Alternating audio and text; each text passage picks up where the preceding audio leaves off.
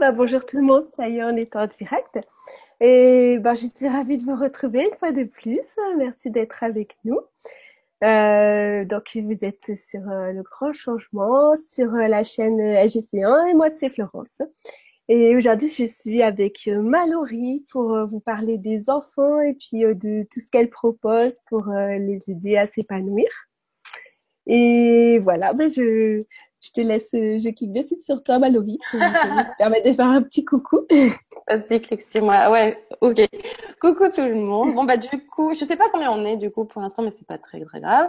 Et euh, bah je suis ravie de venir parler des enfants parce que c'est un sujet bah, que j'apporte pas énormément en fait en conférence et tout. Donc euh, j'ai trouvé ça super que tu me proposes de venir euh, en parler en direct parce que je pense que, que pas mal de parents euh, vont se sentir concernés parce qu'il y a tout cet enjeu là d'aider les enfants à, à, grandir et à évoluer tranquillement pour pour pouvoir devenir des adultes sereins, paisibles, bien incarnés dans ce monde dans ce monde parce que c'est pas toujours une une mince affaire. Donc je trouve ça super de venir parler de ça aujourd'hui. Donc merci de m'avoir invité.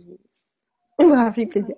merci d'avoir mais je suis contente justement que tu puisses euh, t'exprimer là-dessus. Tu l'avais fait un tout petit peu euh, dans la première Vibra où tu avais présenté un peu ton expérience à toi d'enfant très sensible et puis où tu avais dit aussi que euh, que l'accompagnement des enfants faisait partie de, de ta mission. donc j'avais vraiment envie que tu développes cet aspect-là, surtout que tu as créé plein de choses depuis, plein d'outils pour les accompagner. On va regarder tout ça plus en détail. Ouais. si tu veux redire quelques mots sur ton expérience ou sur ce qui, toi, ce qui t'a amené euh, à, à, créer tout ça? Euh. Ouais, bien sûr.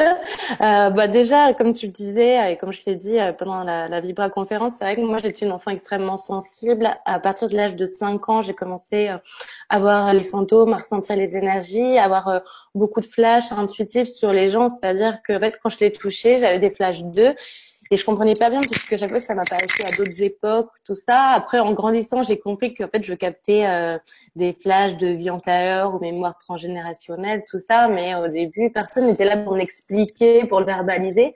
Donc, euh, je me doutais bien que je vivais des choses euh, anormales. Mais voilà, vu que personne n'en parlait, je savais pas trop quoi faire de tout ça. Et ça a été vraiment bonne quinzaine d'années de calvaire pour moi, avoir ce ressenti intuitif et à me sentir euh, incomprise. Et c'est vrai que cette partie euh, spirituelle de mon être, si on peut dire ça comme ça, j'ai passé mon temps à le refouler, puis à le réaccepter, à le refouler quand c'était compliqué, puis à le réaccepter et chanter qu'il fallait qu'un jour je puisse totalement euh, fusionner avec cette idée de, de capter des, des informations euh, subtiles en fait. Mais c'était un, un long chemin laborieux, je dirais, parce que peut-être parce que c'était un sujet plus sensible, plus tabou il y a quelques années déjà. Je, je, me rappelle de ma mère qui me disait mais viens si tu veux on va te faire exorciser tout ça. Donc euh, voilà. Euh, les nombreuses thérapies que j'ai suivies ont emmené voir le psy pour parler justement tous les flashs que j'avais parce que parce que vu que je gérais pas ça à l'époque, c'est vrai que je me faisais embêter par pas mal d'entités, enfin les petits les fantômes, si on peut dire ça comme ça. Et du coup, je passais aucune nuit euh, calmement, donc j'avais pas du tout un sommeil réparateur. C'était euh, cauchemar sur cauchemar. Les, esprits venaient me demander de l'aide, et puis certains me persécutaient, quoi, parce que c'est vrai qu'on parle tout le temps du côté très lumineux auquel on peut être connecté. Il y a aussi l'autre polarité euh, avec des énergies plus négatives. Donc là, c'était une période très difficile et ça a duré jusqu'à mes 22 ans, quoi. Donc mm. Donc c'est c'est ce fut long. Et du coup, euh, le jour où après j'ai vraiment euh, appris à, à, accepter déjà ça, puis à l'éduquer après intérieurement et vraiment en faire un euh, un outil qui m'a permis après d'aider les autres. Et maintenant, ça fait mon bonheur, hein, ce, ce, ressenti, cette connexion à l'invisible. Donc, euh, donc voilà, je me rends compte le nombre de gens que ça, ça permet d'aider. Il y a un moment, je me suis dit bon bah maintenant, il faut que je m'occupe des enfants parce que je sais ce que c'est, que ça peut être galère mm. d'avoir personne qui est là pour t'expliquer euh, la connexion dans le subtil. Donc je me suis dit on va s'occuper d'eux un petit peu, mais euh, vu que mon enfant intérieur à moi il est très très présent, je me suis dit il faut expliquer la spiritualité aux enfants mais de manière très ludique parce que j'avais vu qu'il y avait quelques supports, mais qui me paraissaient très sérieux. Et moi, mon enfant derrière, il avait pas envie de ça. Justement, parce que peut-être le fait d'en avoir pas de cette connexion à l'invisible, j'ai eu envie de, de créer vraiment une connexion à l'invisible, mais joyeuse, quoi, pour les mmh. enfants, parce que parce que j'ai j'ai vu via via mon métier, via les gens qui viennent à moi, que beaucoup beaucoup d'enfants sont en fait parasités aussi par euh, par des défunts et ont beaucoup de peur. Donc autant il y a la joie d'être connecté à des êtres comme à des énergies comme les énergies angéliques ou aux élémentaux comme les fées, les sirènes et tout. Puis après il y a toute cette partie à gérer de parasitage. Donc euh, faut faire un truc pour eux quoi. On peut pas les laisser comme ça parce que parce que parce que c'est dur à vivre tout simplement et puis c'est énergivore quoi donc euh, donc voilà et euh, en fait ben, j'ai l'idée spontanée qui m'est venue de créer des CD de méditation euh, bon ben j'ai triché hein, c'est une idée complètement intuitive qui me vient de là-haut bien sûr donc euh, donc voilà et en fait j'ai commencé en fait juste en canalisant euh, les textes du CD enfin les petites histoires parce que parce que c'est une méditation mais qui est euh, cachée, si on peut dire ça comme ça, sous une forme de conte féerique où on emmène mmh. l'enfant au travers de, de, petites histoires sympas et euh, l'enfant devient le héros de l'histoire en fait. Et euh, c'est la petite fée Luminella qui raconte l'histoire pour emmener l'enfant euh, au cœur du récit en fait. Et du coup, j'ai canalisé les textes assez rapidement. je pense que pour un CD, j'ai canalisé les textes sur une journée en fait. C'était ah. tellement écrit que je, que je devais faire ça. Quand en fait, j'ai passé ma journée à écrire tous les textes des, euh, de chacun des titres. Et puis après, je me suis dit, bah, vas-y, on raconte ça comme une histoire. Je me mets dans la peau de mon propre personnage, c'est-à-dire la petite fée en jouet. Et, euh, et franchement, j'ai tout fait ça euh, homemade, quoi. Enfin, chez moi, de, avec mon ordinateur. Euh, tout s'est goupillé super bien. Euh, je sais pas, tu vois, j'ai pas été dans un studio d'enregistrement. Comme je dis aux gens, quand vous avez une envie, suivez-la jusqu'au bout. Si vous avez l'intuition que vous devez faire quelque chose, c'est que vous avez tous les outils sur place pour pouvoir le réaliser. Donc je me suis pas dit mince, faut que j'ai un studio d'enregistrement et tout. Je me suis dit attends, j'ai un ordi, j'ai un micro. Moi, c'est que je peux y aller, je le fais. Du coup, j'ai enregistré tout ça, mais en m'amusant, mais vraiment euh, comme une petite fille. Et, euh, et voilà. Et après, euh, j'ai trouvé des musiques sur internet super sympas. J'ai contacté l'auteur des musiques qui m'a dit, mais vas-y, prends-les pour ton CD. Euh, c'est avec plaisir. Mais tout s'est goupillé. Mhm. C'est-à-dire qu'en une semaine, j'avais pondu le premier CD. Ah bah, mais j'ai travaillé nuit et jour dessus. Et à l'époque, euh, à l'époque, j'étais enceinte et euh, c'était drôle parce que du coup, parce que j'ai aussi fait tout le montage son, tout ce qui est ingénierie du son. Et du coup, bah, j'étais enceinte et je chantais le bébé qui mettait des coups de pied parce que lui, il entendait tout ce que je faisais. C'était marrant au niveau vibratoire. Je sentais que ça me mettait en joie d'être connecté à moi quand je faisais ça. Donc je crois qu'on l'a fait un peu en binôme avec le, mon petit garçon dans mon ventre, CCD. Et, euh, et voilà, et je me suis super bien amusée. Et, euh, et si tu veux, les, les, comment, les histoires qui, qui sont dans les CD, ils étaient faciles à retranscrire, elles étaient faciles à retranscrire pour moi, tout simplement parce qu'en fait, je me connectais sur les plans astro et je vivais le voyage en même temps que je le, je le mmh. notais. et c'est justement les êtres euh, de lumière ou les euh, ou les élémentaux qui sont qu'on retrouve dans les CD qui m'ont fait vivre le voyage initiatique. Donc voilà. Et en fait, quand après les enfants réécoutent le CD, ben en fait ils font que refaire le même voyage que moi j'ai fait, rencontrer les êtres que moi j'ai rencontrés. Donc mm. c'était euh, c'était rigolo quoi. Donc euh, donc voilà. Et puis c'est vrai que bah, au final les trois CD, je crois que je les ai fait sur six mois à peu près. Quoi. Mm. Et, et et voilà, et le but, c'est euh, de leur proposer euh, une manière ludique, une gestion des émotions, apprendre la confiance en soi, euh, euh comment en fait euh, s'ancrer, enfin voilà, tous les sujets que nous on aborde aussi en développement perso et spirituel, mais vraiment là adapté aux enfants. Mais je sais que j'ai pas mal d'adultes qui suivent aussi. qui écoutent en cachette. Ouais, ou pas, vraiment des fois. Il y en a qui le font avec leurs enfants en fait, ça leur fait un petit un petit moment pour eux. Bah oui, forcément, les curieux on écoute aussi. Hein. Ouais. ma fille, elle est très fan, elle adore. elle adore les papillons, Rafi. Il y a des pilons pour les archanges. Ouais, ouais, ouais, ouais. c'est très, euh, c'est très ludique, quoi, et puis très léger, en fait, parce que je n'avais pas envie que les enfants associent la méditation à une pratique sérieuse ou, ou parce que je sais pas, moi, je trouve que la, méditation, c'est juste arriver à se sentir bien en soi, en fait, dans son espace intérieur, et je trouve qu'il n'y a pas besoin pour ça de d'être sérieux, quoi. Au contraire, faut se sentir léger. Mm. Voilà. c'est super. J'étais en train de me dire, maman, en fait, elle voulait euh, proposer une méditation. Au début, j'ai complètement oublié. Ben, c'est pas grave, ça enseigne. Euh... on continue sur euh, la discussion ou euh... Ouais, on pourra faire une petite méditation collective à la fin pour que tout ça et se reconnecter à ces mondes-là, peut-être à, à l'enfant intérieur de, des parents, pour mieux qu'ils comprennent leurs ouais. enfants. Ouais, d'accord, on va faire comme ça, on va faire. Ça va comme ça. Euh, ben là, je voulais te demander aussi, voilà, si tu avais des choses à dire, euh, comment est-ce que tu vois les enfants de maintenant, euh, leur, euh, Mm. comment on peut dire, leur particularité. Ouais. Euh, ouais. à dire là-dessus. euh, ouais, déjà moi ce que je vois c'est qu'on utilise beaucoup le terme enfant euh, cristal, enfant arc-en-ciel, enfant indigo, tout ça.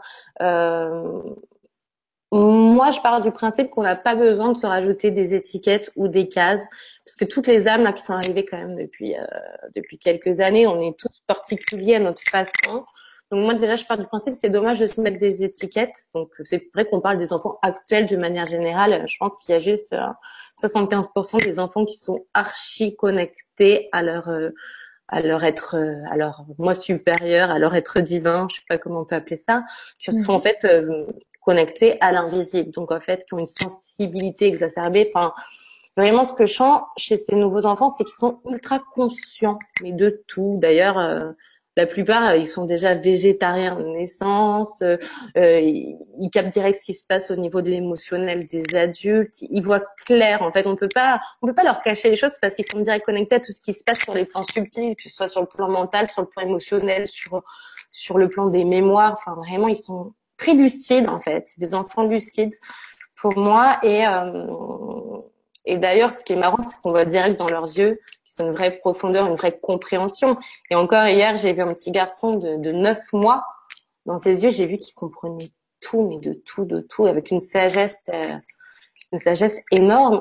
Après, euh, c'est vrai qu'on idéalise beaucoup ces enfants en se disant ah ils sont connectés. Je vois beaucoup d'adultes qui se disent ah bah moi j'ai pas eu cette chance d'être connecté.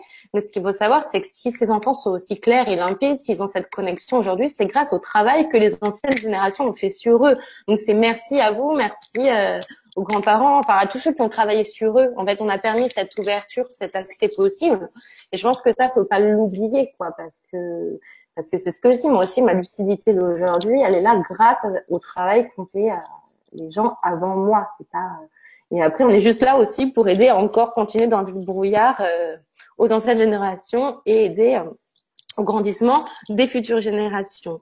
Donc, euh, je pense que les enfants qui arrivent, ils ont cette chance de se dire qu'on est déjà dans un monde qui accepte un peu plus cette idée irrationnelle qui est un monde invisible. Euh, les gens se reconnectent de plus en plus au subtil. Hein. On sent que tout le monde a soif de ça. Donc voilà, et ces nouveaux enfants, ils sont là pour euh, pour prouver qu'il y a ce lien euh, vers vers vers l'invisible en fait, parce que ils sont ils sont tellement lucides. Le jour, je parlais à une psy et elle me disait euh, que qu'une maman a emmené euh, son petit garçon en séance et quand le petit garçon est arrivé, il a dit à la psy c'est l'anniversaire de ton papa aujourd'hui, même si je sais qu'il est mort, il me dit que c'est son anniversaire euh, depuis le ciel. Et c'était vrai. Donc elle me dit c'est dingue, comme ça, il y en a, tellement, il y en a tellement. Mais euh, c'est beau, c'est chouette. Mais je pense que ces enfants, il faut les aider à s'ancrer surtout parce que y a tellement de parents qui les mettent sur un piédestal parce que des fois les parents qui sont eux-mêmes en souffrance émotionnelle ou qui n'ont pas réglé leur casserole, ils voient leur petit qui est tellement connecté, qui est tellement et c'est comme si ce, cet enfant, il avait euh, une capacité complètement extraordinaire. euh, tu vois, c'est comme quand Bernadette, elle a vu la Vierge. C'est des gens qu'on idéalise tout de suite, qu'on met euh, sur une sorte de piédestal. Mais il faut pas oublier que ce sont des enfants, en fait. Ouais. Et que nous, on reste les parents et qu'on n'est pas là pour les vénérer, en fait. Et ça, c'est important parce que en tant que parent, on reste le guide terrestre. Il faut aider l'enfant à rester complètement ancré dans la matérialité, même s'il y a cette part euh, immatérielle et, et invisible. Parce que sinon, ça devient aussi des, des ça, on va en faire des adultes complètement perchés. Et si on incarnait, c'est qu'il faut vivre cette incarnation dans la matérialité quand même. Donc voilà, mais euh, moi, par exemple, avant de tomber enceinte, deux ans avant de tomber enceinte, on m'a dit que j'allais tomber enceinte. C'est vrai qu'on m'a fait une sorte de coaching en mode, euh, tu n'es pas une maman, au-delà de ça, tu es un guide terrestre. Et je crois que c'est vraiment cette vision qu'on doit avoir de soi et de se dire qu'on est le meilleur guide terrestre qui soit pour nos enfants, puisqu'ils nous ont choisis, c'est qu'on a les clés, les outils à leur transmettre qui vont être bons pour eux. on est là aussi pour réveiller certaines blessures chez eux, mais c'est choisi d'avance pour que leur âme puisse évoluer. Donc il y a vraiment lâcher prise et euh, une certaine relativi enfin, relativiser par rapport à tout ça. Je pense que c'est important que chaque parent se dise je suis un bon parent. Je suis le parent idéal pour l'enfant que je viens de mettre au monde. Mais c'est vrai que ce que moi j'ai vu chez moi, c'est qu'en fait, vu que je communique avec l'âme de mon enfant, que je la sentais super élevée, et que j'étais donc en lien avec lui dans l'invisible et qu'on avait des conversations euh, tellement hautes en conscience, euh, je me dis ah super, j'accueille une super âme, super évoluée. Et là, j'accouche et je me retrouve avec un bébé. Et là, je me dis qui bave il, il sait ouais, qui bave, qui sait pas manger. Je me dis il ne sait rien faire. J'essayais de faire la télépathie avec lui, il y avait juste aucune information qui passait entre nous. Euh, et j'étais, euh, moi j'ai pas fait de baby blues, mais j'ai fait un spirit blues, quoi, parce que je me disais merde, quoi, j'ai perdu ma connexion à cette à la à cette conscience.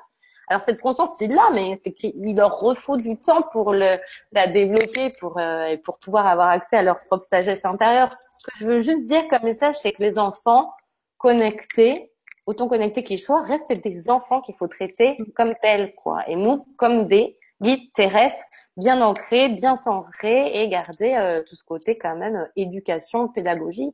Euh, voilà, ils ont beau des fois de plus évoluer en conscience.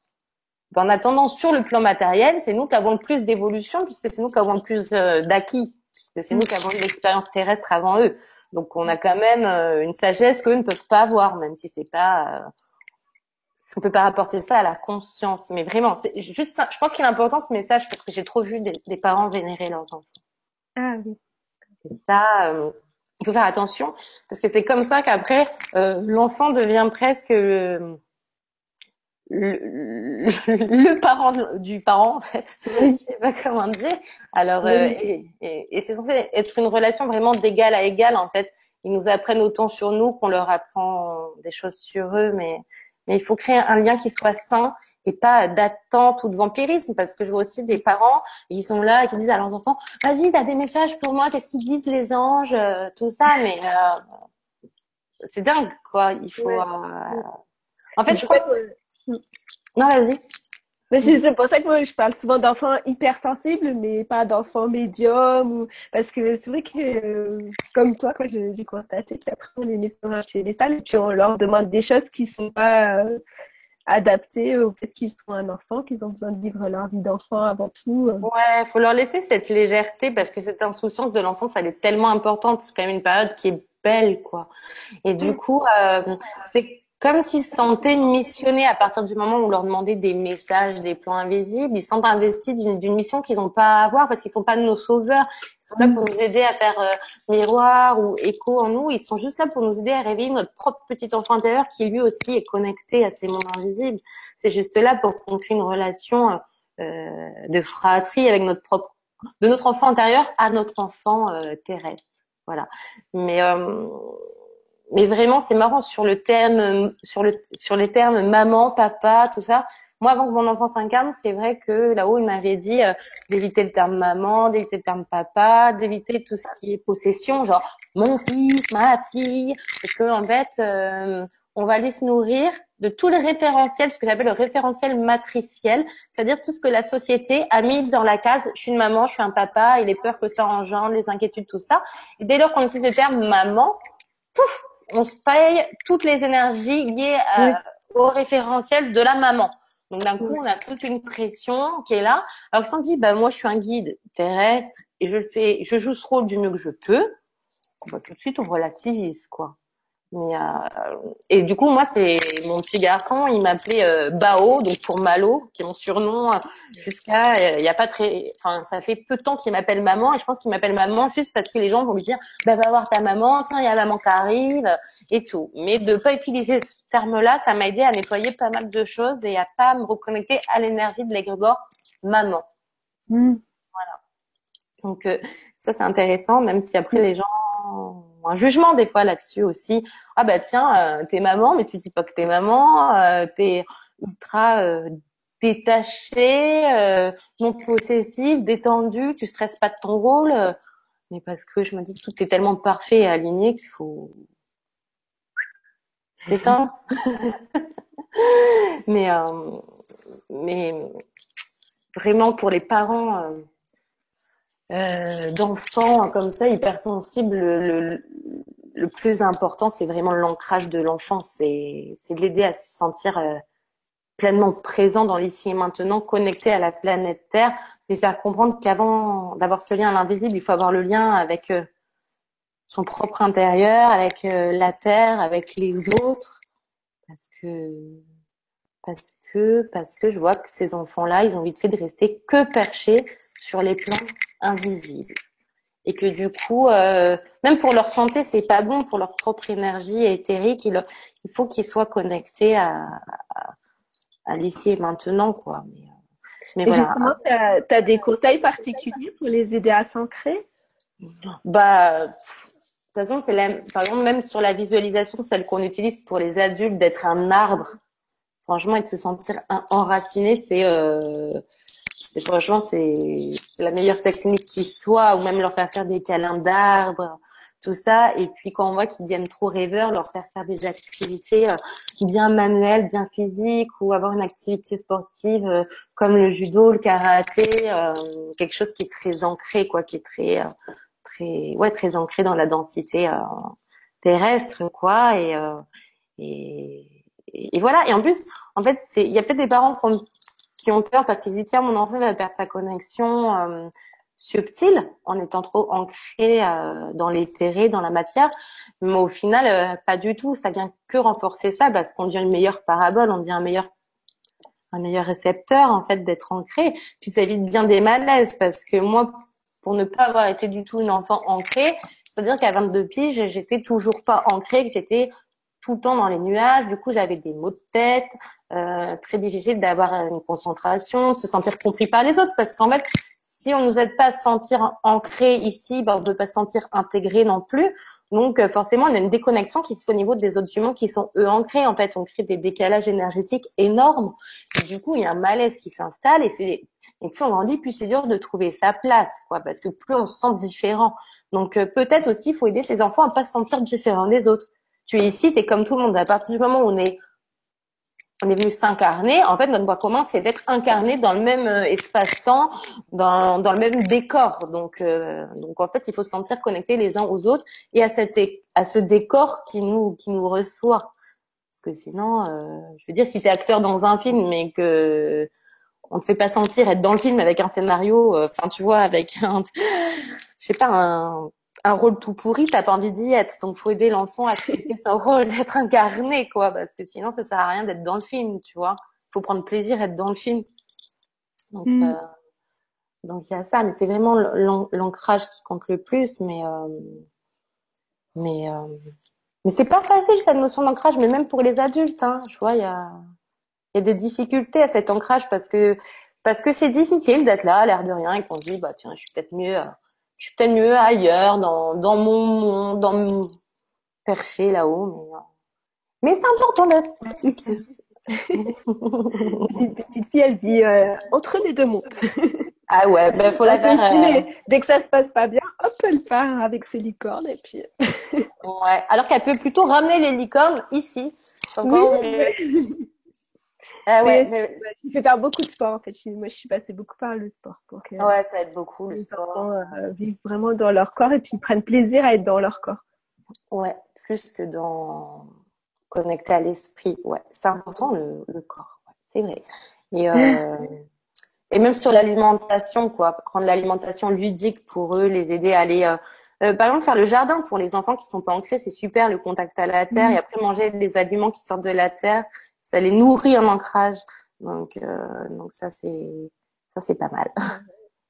voilà. Et euh, et après, ben, juste sur la partie, parce que là on parle des enfants qui sont euh, conscients, qui sont lucides, mais qui sont dans les normes. Alors, ils sont peut-être pas dans les normes en étant connectés, mais ils sont, on va dire, intégrés, par exemple, à vraiment euh, euh, à l'éducation, enfin tu vois, aux structures habituelles, donc à l'école, qui sont adaptées pour la crèche, euh, ou voilà, aux institutions actuelles, voilà. Mais après, comme on parlait tout à l'heure, euh, il y a plein d'enfants qui sont perchés entre guillemets et qui sont pas du tout adaptés aux institutions qui existent à l'heure actuelle, euh, qui paraissent pas normaux, juste parce qu'ils sont pas dans les normes justement, mais ces enfants-là, qu'est-ce qu'on fait pour eux? Ça, c'est vraiment ma prochaine question. Parce que, ah. comme je te disais tout à l'heure, et je suis un petit clin d'œil à Juliette, à ma, ma meilleure pote, euh, qui, qui a un enfant qui est hors norme, c'est-à-dire qu'on n'arrive pas à classer, on peut même pas dire de quel trouble il souffre, euh, parce qu'on met beaucoup de choses sur l'autisme aujourd'hui, par exemple, mais tous les enfants ne peuvent pas être diagnostiqués autistes, c'est-à-dire tous les nouveaux enfants qui sont euh, pas ancrés ou pas adaptés à notre société, on peut pas euh, les mettre dans la catégorie autiste. En plus, comme on dit, c'est pas ces enfants qui sont pas adaptés à la société, c'est la société qui s'adapte pas à ces nouveaux enfants.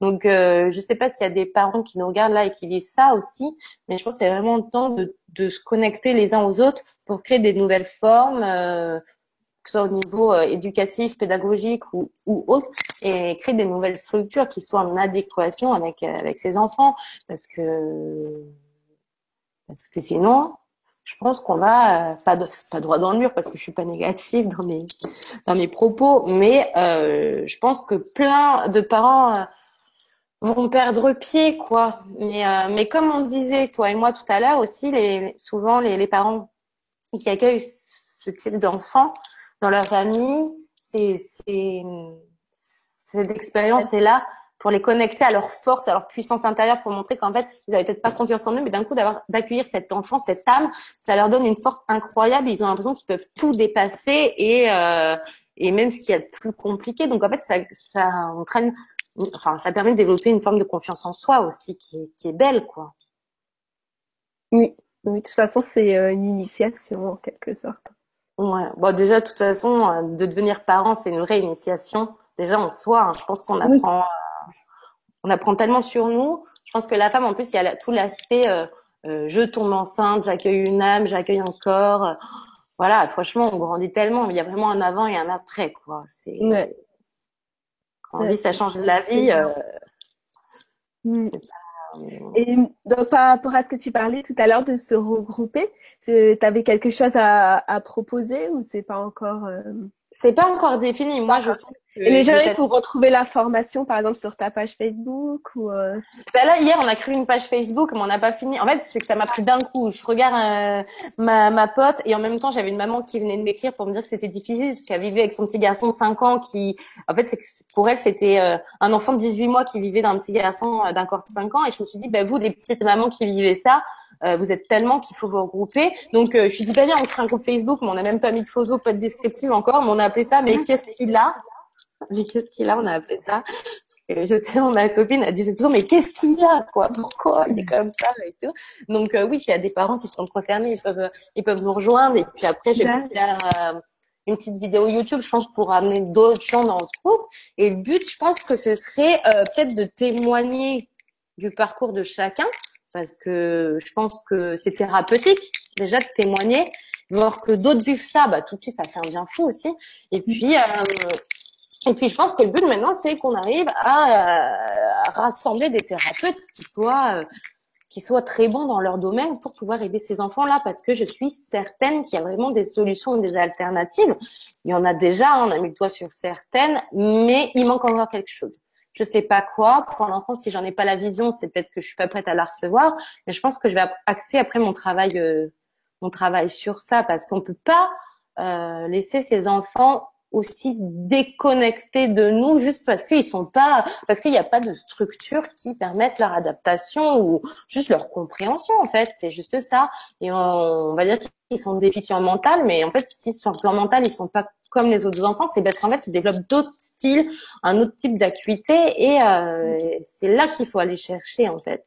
Et euh, et voilà, mais vraiment, il y a vraiment un gros travail à faire déjà sur, même sur le plan de, sur l'éducation nationale, l'école, c'est complètement has énergétiquement. Je vois, y a, ça correspond pas du tout aux énergies des enfants euh, actuels. Il faut vraiment un, un renouveau, quoi. Et, euh, et si ce renouveau, il se fait pas rapidement, l'éducation nationale, euh, bah, elle va droit dans le mur, là. C'est pour ça qu'il y a toutes ces écoles à pédagogie positive du style Montessori, Steiner et tout qui cartonnent. Mais c'est pareil, et c'est qu'une fois qu'on quitte ces, ces écoles-là, la primaire, et qu'on arrive au collège ou au niveau bac, et ben là, ces enfants-là ont l'air de complètement perdre pied et sont après aussi en échec scolaire, n'arrivent pas à avoir leur bac, donc n'arrivent pas à avoir de travail. Bon, en soi, on s'en fiche puisqu'aujourd'hui, le principe, c'est de créer son métier et juste de se faire plaisir.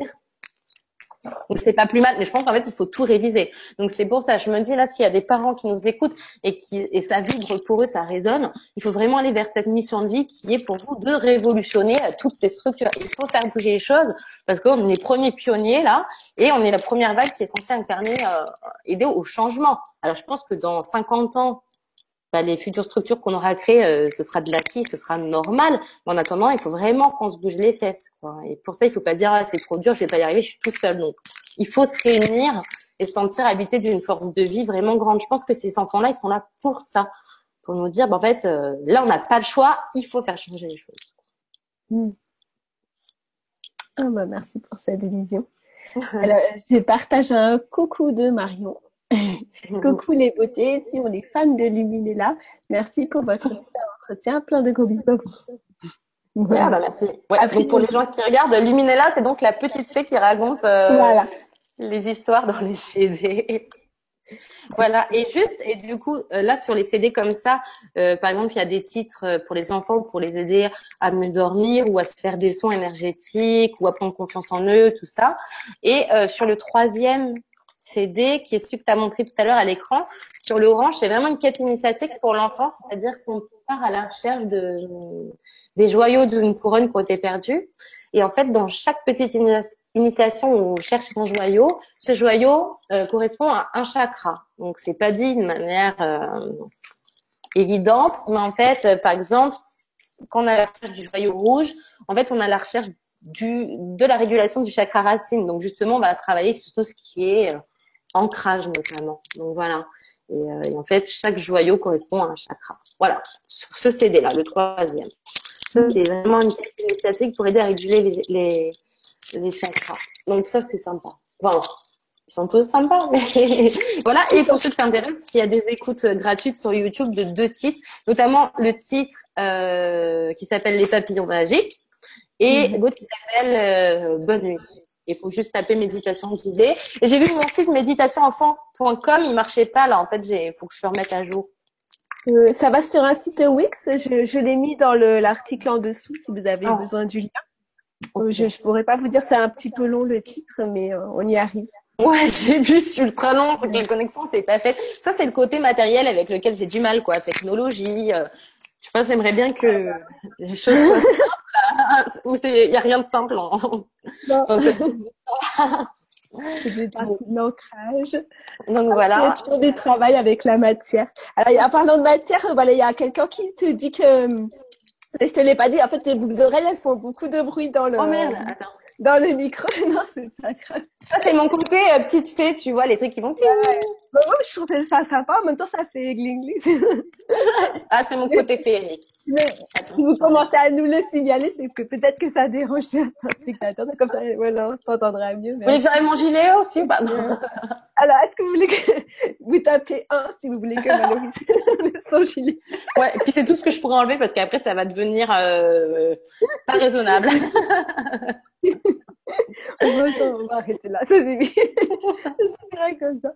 Euh, Alexandra qui nous dit Bonjour Florence, bonjour Mallory. Ma fille aime beaucoup écouter là en s'endormant. Merci. Voilà. Ah, bah, ça fait plaisir. Donc, Quand je, bah, je pense que as, de ton côté, tu dois avoir aussi des retours des enfants. Tu me disais qu'ils reconnaissent là ouais, bah ouais, c'est ce que je dis, c'est qu'en fait sur la pochette du CD, on a mis la petite fée euh, Luminella en blonde pour pas que les enfants l'associent trop à moi, tu vois.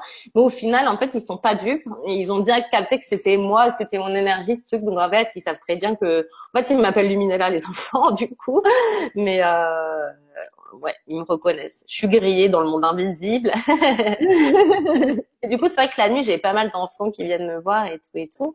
Et, euh, ah et, et, je pense qu'après, à long terme, je vais organiser des ateliers euh, pour les enfants, comme je dis. Mais moi, je continue d'apprendre mon métier de maman aussi. C'est important parce que via mon petit garçon, j'apprends aussi beaucoup de choses. Je pense que plus tard, du coup, je m'occuperai vraiment euh, des enfants parce qu'il y a une réelle demande aussi vis-à-vis -vis de ça.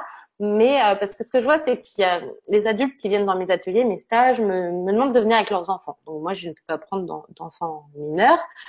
Mais euh, je leur dis en fait, d'abord, en tant que justement, c'est sur vous qu'il faut faire le travail. Parce que ce que je remarque, c'est qu'il y a des enfants qui vont directement bien une fois que leurs parents ont travaillé sur eux, sont ouverts à la spiritualité, on travaille sur leur ancrage, leur confiance en soi, etc. Donc il y a vraiment un lien.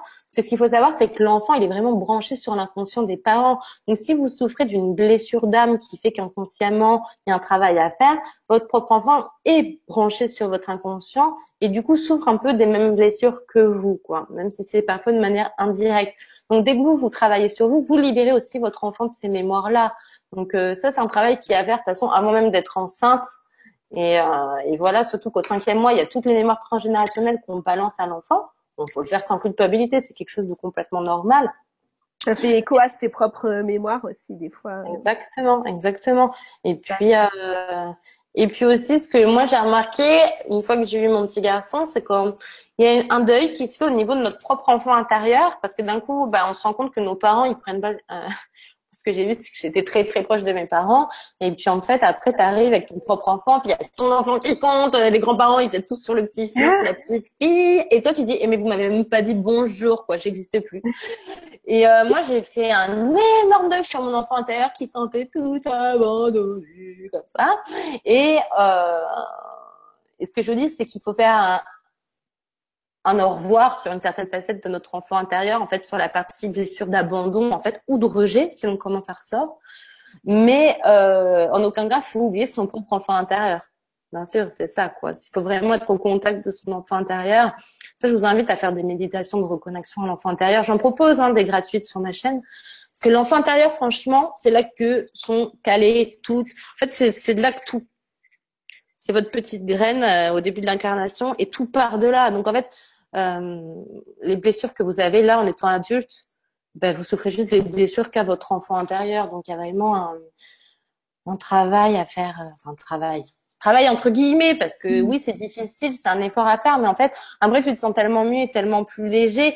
Et quand ton enfant intérieur il est bien, il est pacifié, ben, tout de suite tu te reconnectes à ta créativité, à ton intuition, à, à une forme de légèreté qui permet d'être euh, connecté au plan subtil en fait.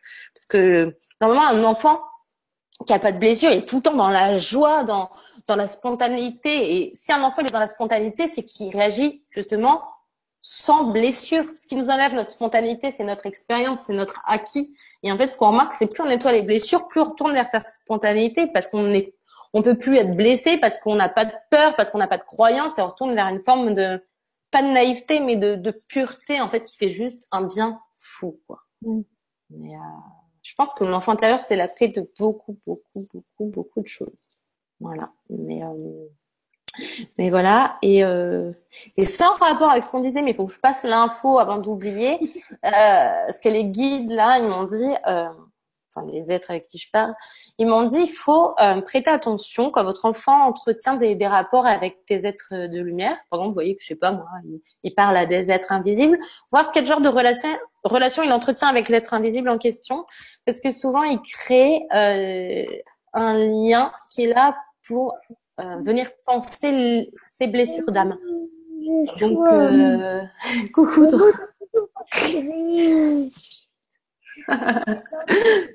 Donc, tu vois, en fait, il va aller chercher un être de lumière qui l'aide à guérir ses propres blessures.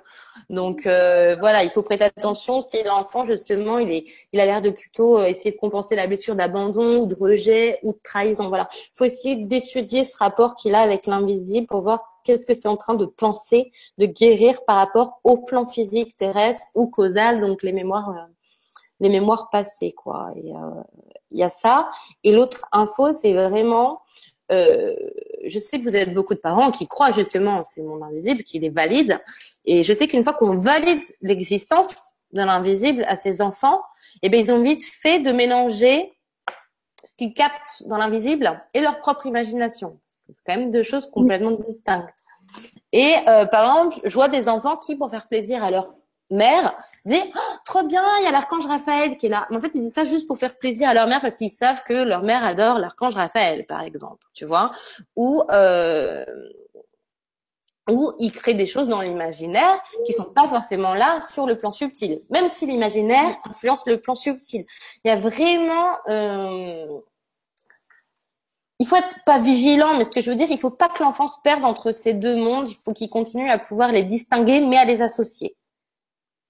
Mais ça, c'est un, jonglage qui est assez, euh, assez difficile parce que le jour où tu dis à l'enfant, euh, moi je vois bien en tant qu'adulte, tu dis à l'enfant, mais oui, je la vois, la fait que tu vois.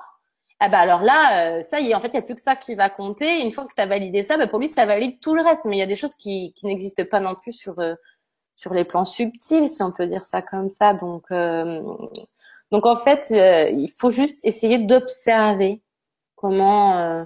Euh... En fait, ce que je veux dire, c'est que, ben, comme on disait tout à l'heure, il faut pas vénérer l'enfant, ne pas être complètement ébahi devant tout ce qu'il voit et tout. Il faut aussi garder une forme de discernement. Ouais, Il y a tout l'aspect émotionnel qui fait que, voilà, il va, il va entendre à la fois les, les, voix de son émotionnel et à la fois les voix du plan subtil. Ouais.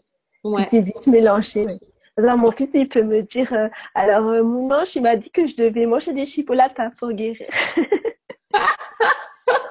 c'est marrant. Ouais, ouais, ils disent bien ce qui les arrange aussi. Voilà, quand c'est, quand c'est un cas comme ça, c'est très facile de. ah ouais, c'est facile, c'est très, très facile. mais... Euh, après, il y a des moments plus subtils.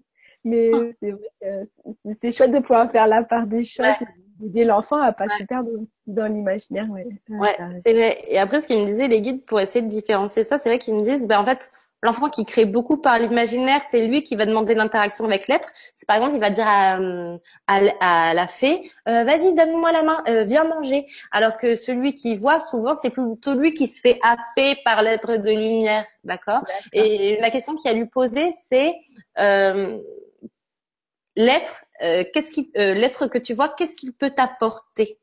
Pourquoi il est là pour toi? Qu'est-ce qu'il peut t'apporter? Et si en fait il peut te dire ah ben il est là parce que il veut me soigner ou il veut juste me montrer quelque chose, ça veut dire que euh, normalement il existe sur le plan subtil parce que en fait il a une, une fonction tu vois? Alors que si c'est quelque chose d'imaginaire, et eh ben des fois c'est plutôt l'enfant qui lui attribue des capacités il va pas pouvoir dire que l'être peut faire quelque chose pour lui. Il va plutôt dire bah l'être il fait ci, il fait ça, tu vois? Mais après c'est aux parents de ressentir ça sur le plan énergétique si ça sonne juste ou si ça sonne pas juste quoi. Après euh, bien sûr euh, comme comme les enfants quand ils disent est-ce que le Père Noël il existe? Ah bah oui, il existe parce que à Noël euh, tu as des milliers de, de Père Noël sur le plan astral parce qu'ils sont tellement dans la joie et ils pensent tous au Père Noël. Alors là ils en projettent mais partout. Et forcément, il y a des Pères Noël qui sont là et même qui peuvent avoir des capacités parce que ce qu'on crée et qu'on est plusieurs milliers à nourrir, et eh ben ça se matérialise au bout d'un moment, puisque nos croyances et ce qu'on affirme sur le plan mental euh, finissent par être des créations, puisqu'on est que je leur dis, ouais, moi je leur dis de toute façon, il y a les Grégor qui est là et ah, il y a les Grégor, Père Noël qui est là, je vais te dire. Et à Noël, euh, quand je voyage en astral, tu tapes que des Pères Noël. Ah bah, c'est pas la peine d'aller dans l'astral, les dans les rues, pareil. Ah ouais, c'est vrai, il y en a partout. En fait, t'es complètement euh, possédé par l'esprit de Noël et du Père. Mais voilà, mais c'est marrant. Et en plus, euh, je me dis, enfin, ouais, c'est très très drôle. Mais c'est bien que le Père Noël il soit en rouge vu que ça représente l'ancrage. C'est pas que Coca-Cola, c'est euh, c'est l'ancrage le Père Noël. Maintenant, il est rouge, il est pas noir. Au moins, ça veut dire aux enfants, bah soyez perchés mais restez collés à terre. Puis en plus, il y a le sapin qui est aussi un arbre, donc c'est l'ancrage. Donc je pense qu'il faut aussi, faut aussi les aider à se connecter à ce côté très très matériel. Et euh, et pour continuer dans le style info, je, je sais que les parents qui viennent le plus à moi, souvent ce qui revient, toujours la même problématique, c'est mon enfant euh, est parasité par des entités et ne peut pas dormir. Ça c'est euh, un grand classique, il a peur, euh, voilà. Donc moi c'est clairement c'est ce que j'ai vécu. Donc ce qu'il faut faire, c'est au moment du coucher, c'est vraiment inviter l'enfant à se mettre dans un espace euh, un espace vibrant, quoi, lumineux, se mettre dans une belle bulle d'amour. On fait ça le soir, ouais, la bulle. Ouais, la bulle d'amour, c'est trop bien. Faire visualiser à l'enfant qui s'élève, même dans le ciel un peu, où il y a des êtres qui le protègent, qui veillent sur lui. Mais vraiment lui dire, on te protège, mais pas parce que tu peux être attaqué, juste pour que tu te sentes bien, en fait. Mm. Et voilà. Et il faut vraiment expliquer aux enfants qu'ils ont le droit de décider, euh, de de pas être embêtés, en fait. Euh, parce qu'à partir du moment où on dit au fantôme, non, je veux pas de vous, déjà on crée une, une, structure, une barrière entre nous et ça évite aux fantômes de venir nous perturber. Le problème c'est que souvent bah, la peur reprend dessus, donc ça dérègle le plan émotionnel de l'enfant et du coup le fantôme se renourrit de la peur, donc il peut, euh, l'enfant est à nouveau poreux. Donc euh, voilà, il faut vraiment l'aider à se mettre en joie avant de dormir et, et dans la lumière, comme ça ça le protège assez naturellement. Et puis ce qu'il faut dire, c'est que euh, si l'enfant croit aux fantômes, donc il valide leur existence, donc forcément il va les voir, il va les sentir.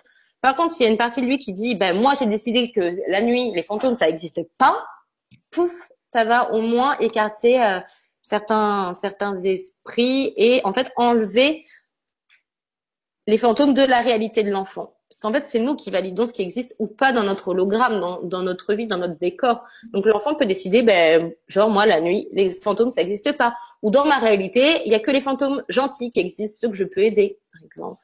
Il faut vraiment euh, l'aider à devenir celui qui décide, qui est le maître décideur, parce que sinon ça va faire comme moi, ils m'ont ennuyé jusqu'à mes 25 ans, quoi. Hmm. Et là, c'est ballot. Et aussi sur ta chaîne, tu proposes, euh, je pense, euh, pas mal de méditations pour euh, aider à faire les passages d'âme ou les nettoyages. Moi, c'est quelque chose que j'ai beaucoup utilisé. J'ai un petit peu la même expérience que toi. Moi, ce qui m'a vraiment sorti de la dépression et de tout le malade, ça a été de pouvoir nettoyer mon aura facilement. Et c'est quelque chose que j'utilise avec mes enfants, mais qui pas forcément accessible comme ça quand on connaît pas Ouais. de, pouvoir nettoyer, même si c'est pas des fantômes, hein, des fois ça peut être juste euh, des émotions de la journée ou des, des choses qui ont pris des copains et qui fait qu'après bah, ils vont faire des cauchemars parce que ça, ça travaille quoi. Ouais, mais oui, non, mais c'est sûr. Et de toute façon, en tant que parent, si vous, vous utilisez certains outils, après, vous pouvez les adapter intuitivement à votre enfant, en fait. Et tout simplement, une douche de lumière, comme on dit, euh, un aspirateur de lumière et tout. Après, c'est vrai que dans mon petit bouquin pour les enfants, il y a pas mal de petits exercices, euh, ici, là, euh, qui sont adaptés aux enfants, quoi. Ouais. et donc, euh, maintenant, tu, tu proposes ça aussi, un nettoyage euh, bah, là, euh, tu as vu dans le sommaire, il y a pouvoir de l'intention et de la visualisation pour expliquer aux enfants qui peuvent utiliser ça. Le pouvoir des émotions, donc comment on les accepte, comment on les gère, comment on les utilise, comment on les recycle. Parce que faut être à l'écoute de son émotion. Tu peux pas dire à l'enfant, ah bah t'es triste, euh, prends l'émotion puis détruis-la. Parce que si elle est là, c'est qu'elle s'exprime. Oui. Donc voilà. Après, il y a tout ce qui est pouvoir des chakras, justement, comment on explique ça aux enfants de manière sympa euh, et abordable. Il y a le pouvoir de l'expression. Euh, communication quoi et de la gratitude euh, le pouvoir de la confiance en soi le pouvoir de la bonté de la paix intérieure la protection énergétique pour ceux qui s'intéressent le pouvoir de la guérison aussi l'auto-guérison via l'autosuggestion ou l'utilisation euh, juste des, des énergies euh. voilà ça c'est le petit grimoire au grand pouvoir c'est le livre dont on est en train de parler en fait avec voilà. là en blonde vous voyez c'est moi en blonde avec une couverture elle est très belle ouais cette couverture joli. Et après, dans le livre, bah, il y a le pouvoir aussi de la pleine conscience et de l'ancrage, justement, vu qu'on en parlait. Le pouvoir de l'attraction, le pouvoir de la relaxation, celui du sommeil et celui de la connexion à la nature. Donc euh, voilà, et le but de ce livre, c'est vraiment en fait de donner des petits exercices et des outils aux parents pour qu'ils digèrent l'exercice et en fait qu'ils le reproposent euh, aux enfants et voilà, c'est beaucoup d'exercices de visualisation. Et puis après, il y a aussi des exercices plutôt euh, concrets à appliquer euh, dans la vie. Et des fois, c'est même euh, des jeux à faire en famille, en fait, pour s'exprimer, par exemple. Mmh. Donc, donc voilà, il y a de quoi faire. Je sais pas combien il y a d'exercices, mais il y a peut-être une petite centaine, un truc comme ça. Je sais pas. Aucune idée. Je les ai pas comptés. donc voilà. Je sais que ça aide pas mal de, de parents, en fait, qui sont qui sont pas comment, qui n'ont pas d'idée en fait. Mais comme je dis, vous pouvez vraiment créer vos propres exercices. Hein. Moi, c'est juste que je suis inspirée comme Nana, mais après, vous pouvez en créer plein. Puis ce qu'on peut faire, c'est même se créer une boîte à idées. Hein. D'ailleurs, euh, on peut se les échanger et puis refaire un petit livre, hein, même s'il faut. Hein. Ce serait sympa d'ailleurs. Ouais, ouais toutes les bonnes techniques. dans ton livre, c'est l'adulte qui le lit, c'est ça, c'est pas c'est pas donné euh, je sais qu'il y a des enfants qui les lisent eux-mêmes parce qu'ils préfèrent et puis choisissent l'exercice qu'ils aiment bien faire. Après, moi, je conseille aux enfants, aux parents plutôt de s'en inspirer puis de le retransmettre à l'enfant de la manière dont il veut. Mais je sais qu'il y a des enfants qui disent ah c'est un grimoire, bah c'est mon grimoire et il y en a ils dorment même avec et ils choisissent comme ça un exercice qu'ils veulent faire le soir au moment du coucher, voilà. Donc, euh, donc c'est Mimi. Puis comme je te disais, j'aimerais bien surtout sortir ce livre en carte oracle, comme les cartes 4 Dorine Vertu pour les adultes, mais là pour les enfants, pour qu'ils tirent la carte et qu'ils disent ah tiens aujourd'hui je fais ça comme exercice, tu vois. Ce serait chouette. Ouais ouais ouais ouais ouais. Mais faudrait que je fasse, euh, faudrait que je fasse un crowdfunding. Pour ça, c'est ce qu'on disait hier soir, faire un appel au financement participatif parce que moi j'aime bien l'auto-édition parce que je pars du principe que que c'est bien pour pouvoir faire tout comme tu veux Et parce qu'après, les bénéfices servent à créer des projets philanthropiques, tu vois, contrairement à des maisons d'édition qui sont très business et tout. Mais une illustration, ça coûte euh, entre 100 et 200 euros. Donc, s'il faut faire une quarantaine de cartes, autant dire que ça a un coût. Euh, du coup, je pensais peut-être organiser un crowdfunding. À voir. Si dans mon emploi du temps de maman et de thérapeute, j'arrive encore à trouver un petit peu de temps pour faire des illustrations. Ah bah non, moi si je fais des illustrations, euh, normalement je je fais appel à des professionnels quoi. voilà. Et euh, t'as des retours alors euh, des enfants Ouais, ouais, ouais, ouais. Ouais. Bah, le retour des enfants. Quel âge, par exemple, tu sens que ça leur. Moi, je dis deux ans et demi. À partir de deux ans, déjà, on peut le mettre en fond, quoi. Ah, ça, c'est les CD, tu veux dire? Ah oui, les CD, oh, oui, autant pour moi. Mais même, euh, en fait, le livre, c'est pareil. À partir de deux ans, moi, je les trouve ultra lucides et conscients, les enfants. Et mm. euh, même si après, ils font pas l'exercice comme on voudrait qu'ils fassent, ben, faut les laisser faire à leur façon. Et au moins, ils entendent, en fait. Et il y a une partie d'eux qui intègre. Donc, euh, faut lâcher prise aussi. Hein, parce qu'il y a des parents qui disent, ah, je suis pas exactement ce que je suis dit de faire. Il est intuitif, donc euh, laisse-les. Euh... Ils ont leur sagesse intérieure aussi, ils savent comment faire les choses. C'est clair, c'est clair. Mais euh... mais ouais, j'ai des très bons retours, bah, comme quoi ça fait du bien. Je sais qu'il y a des enfants genre hyperactifs que ça a calmé, d'autres qui souffraient d'insomnie, qui arrivent à dormir. Euh, mm. parce que juste ils sont plus parasités en fait grâce au livre et rien que le fait de façon de dire que c'est un grimoire et qu'il est magique et qu'il y a des êtres qui veillent sur eux, bah, tout de suite, ça change un truc dans leur esprit. Donc, énergétiquement, il y a une répercussion très positive. Et, euh, et voilà, il y a beaucoup de choses qui jouent sur le psychique. Hein. Donc, euh, rien que le fait de se sentir protégé, ils sont protégés. C'est comme euh, d'aller conférer euh, des ou attribuer des pouvoirs à un talisman et que ce talisman, tu le donnes à ton enfant. Il y croit tellement qu'au final, ça valide ça énergétiquement et ça le protège. Ouais, ouais. C'est clair. c'est le pouvoir psychique, il est énorme. C'est, on utilise 10% euh, de notre cerveau et les 90% restants, c'est en partie ça. C'est le pouvoir psychique, quoi. L'influence du psyché et de l'émotionnel sur la matière, en fait. Mm. Matière invisible ou non. Parce que tout est énergie, quoi. Et après, moi, je dis deux ans et demi euh, à dix ans. Euh, après, il y en a qui sont plus vieux et qui font l'exercice, mais après, des fois, il y en a qui, qui touchent ça trop bébé après pour eux. Des fois. Euh, Après, en, méditation, je, je, conseille aussi Eline Snell, euh, calme et attentif comme une grenouille. Ah oui. C'est pas mal, mais c'est très calme pour le coup. Mm.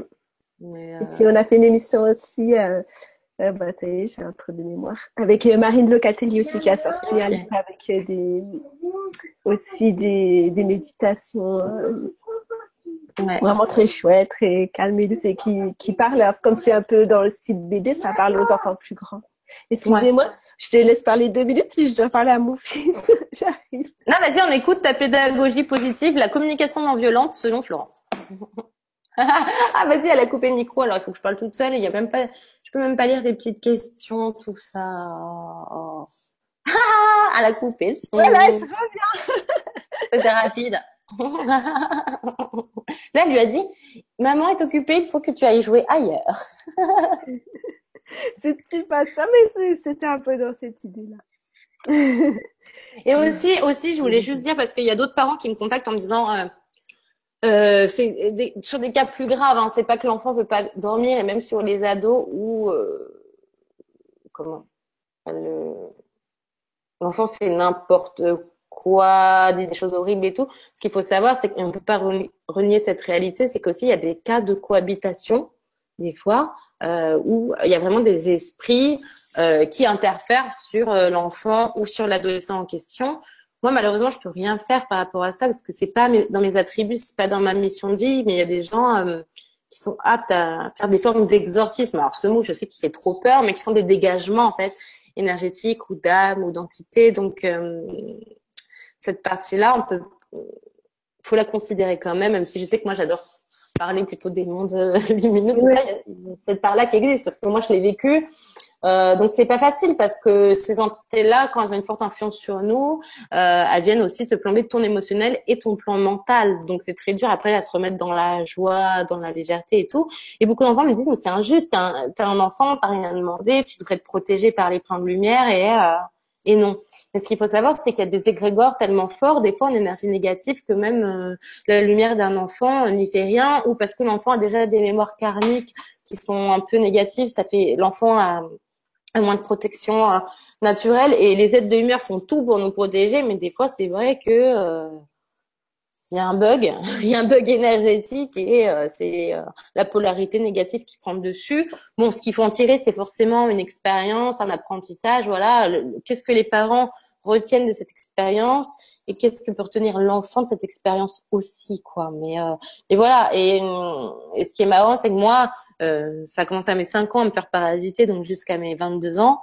et ce qui est marrant, c'est que même parasité en allant pas très bien, j'ai toujours eu cette lucidité euh, d'avoir foi et de me dire il y a bien quelque part des, des êtres de lumière qui doivent prendre soin de moi, mais j'en ai, je les voyais même pas parce que j'étais tellement parasité par des centaines et centaines d'entités que voilà. Mais après, je les attire aussi. Pourquoi? Parce que c'est une de mes missions donc c'est ce que mon âme réserve et c'est ce qu'elle attire. Voilà. Et puis comme je, je le disais tout à l'heure, ta blessure d'âme aussi attire dans l'invisible ce que tu aimais. Et ben moi vu que j'avais un peu sentiment d'abandon, pourquoi j'étais venue sur terre, ben au final j'attirais tous mes petits copains, les petits fantômes parce que j'aimais abandon. Donc qui dit abandon dit je veux avoir des copains. Donc j'attire plein d'êtres invisibles mmh. et pas que les bons.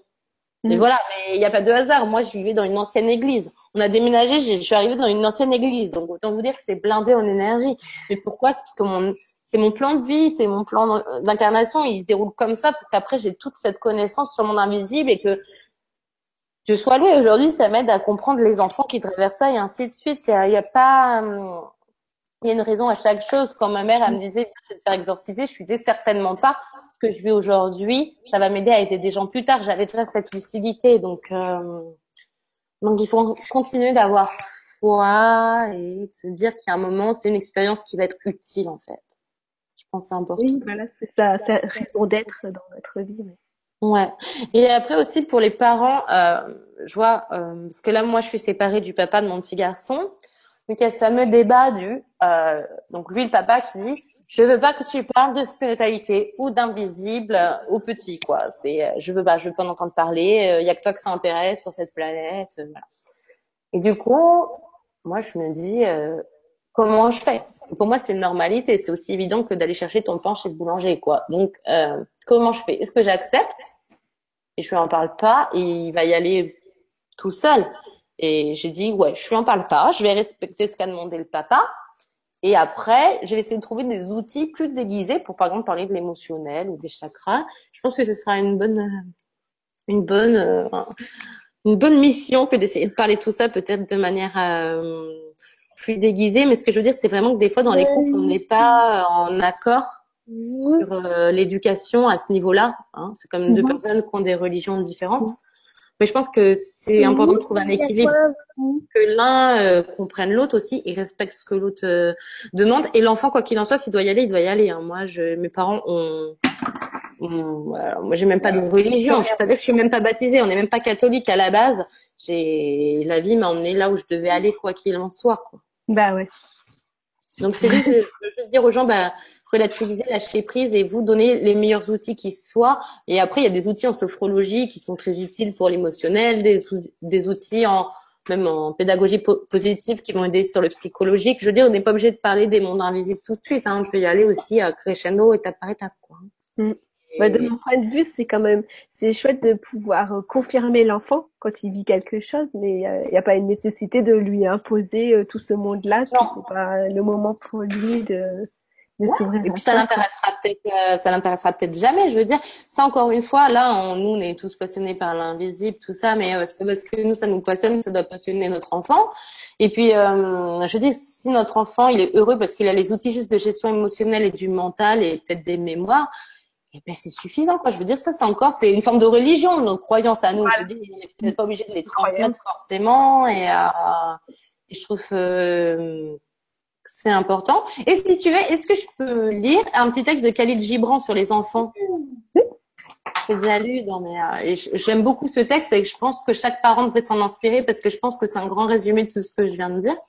Donc, c'est vos enfants ne sont pas vos enfants, ils sont les fils et les filles du désir de la vie pour elles-mêmes.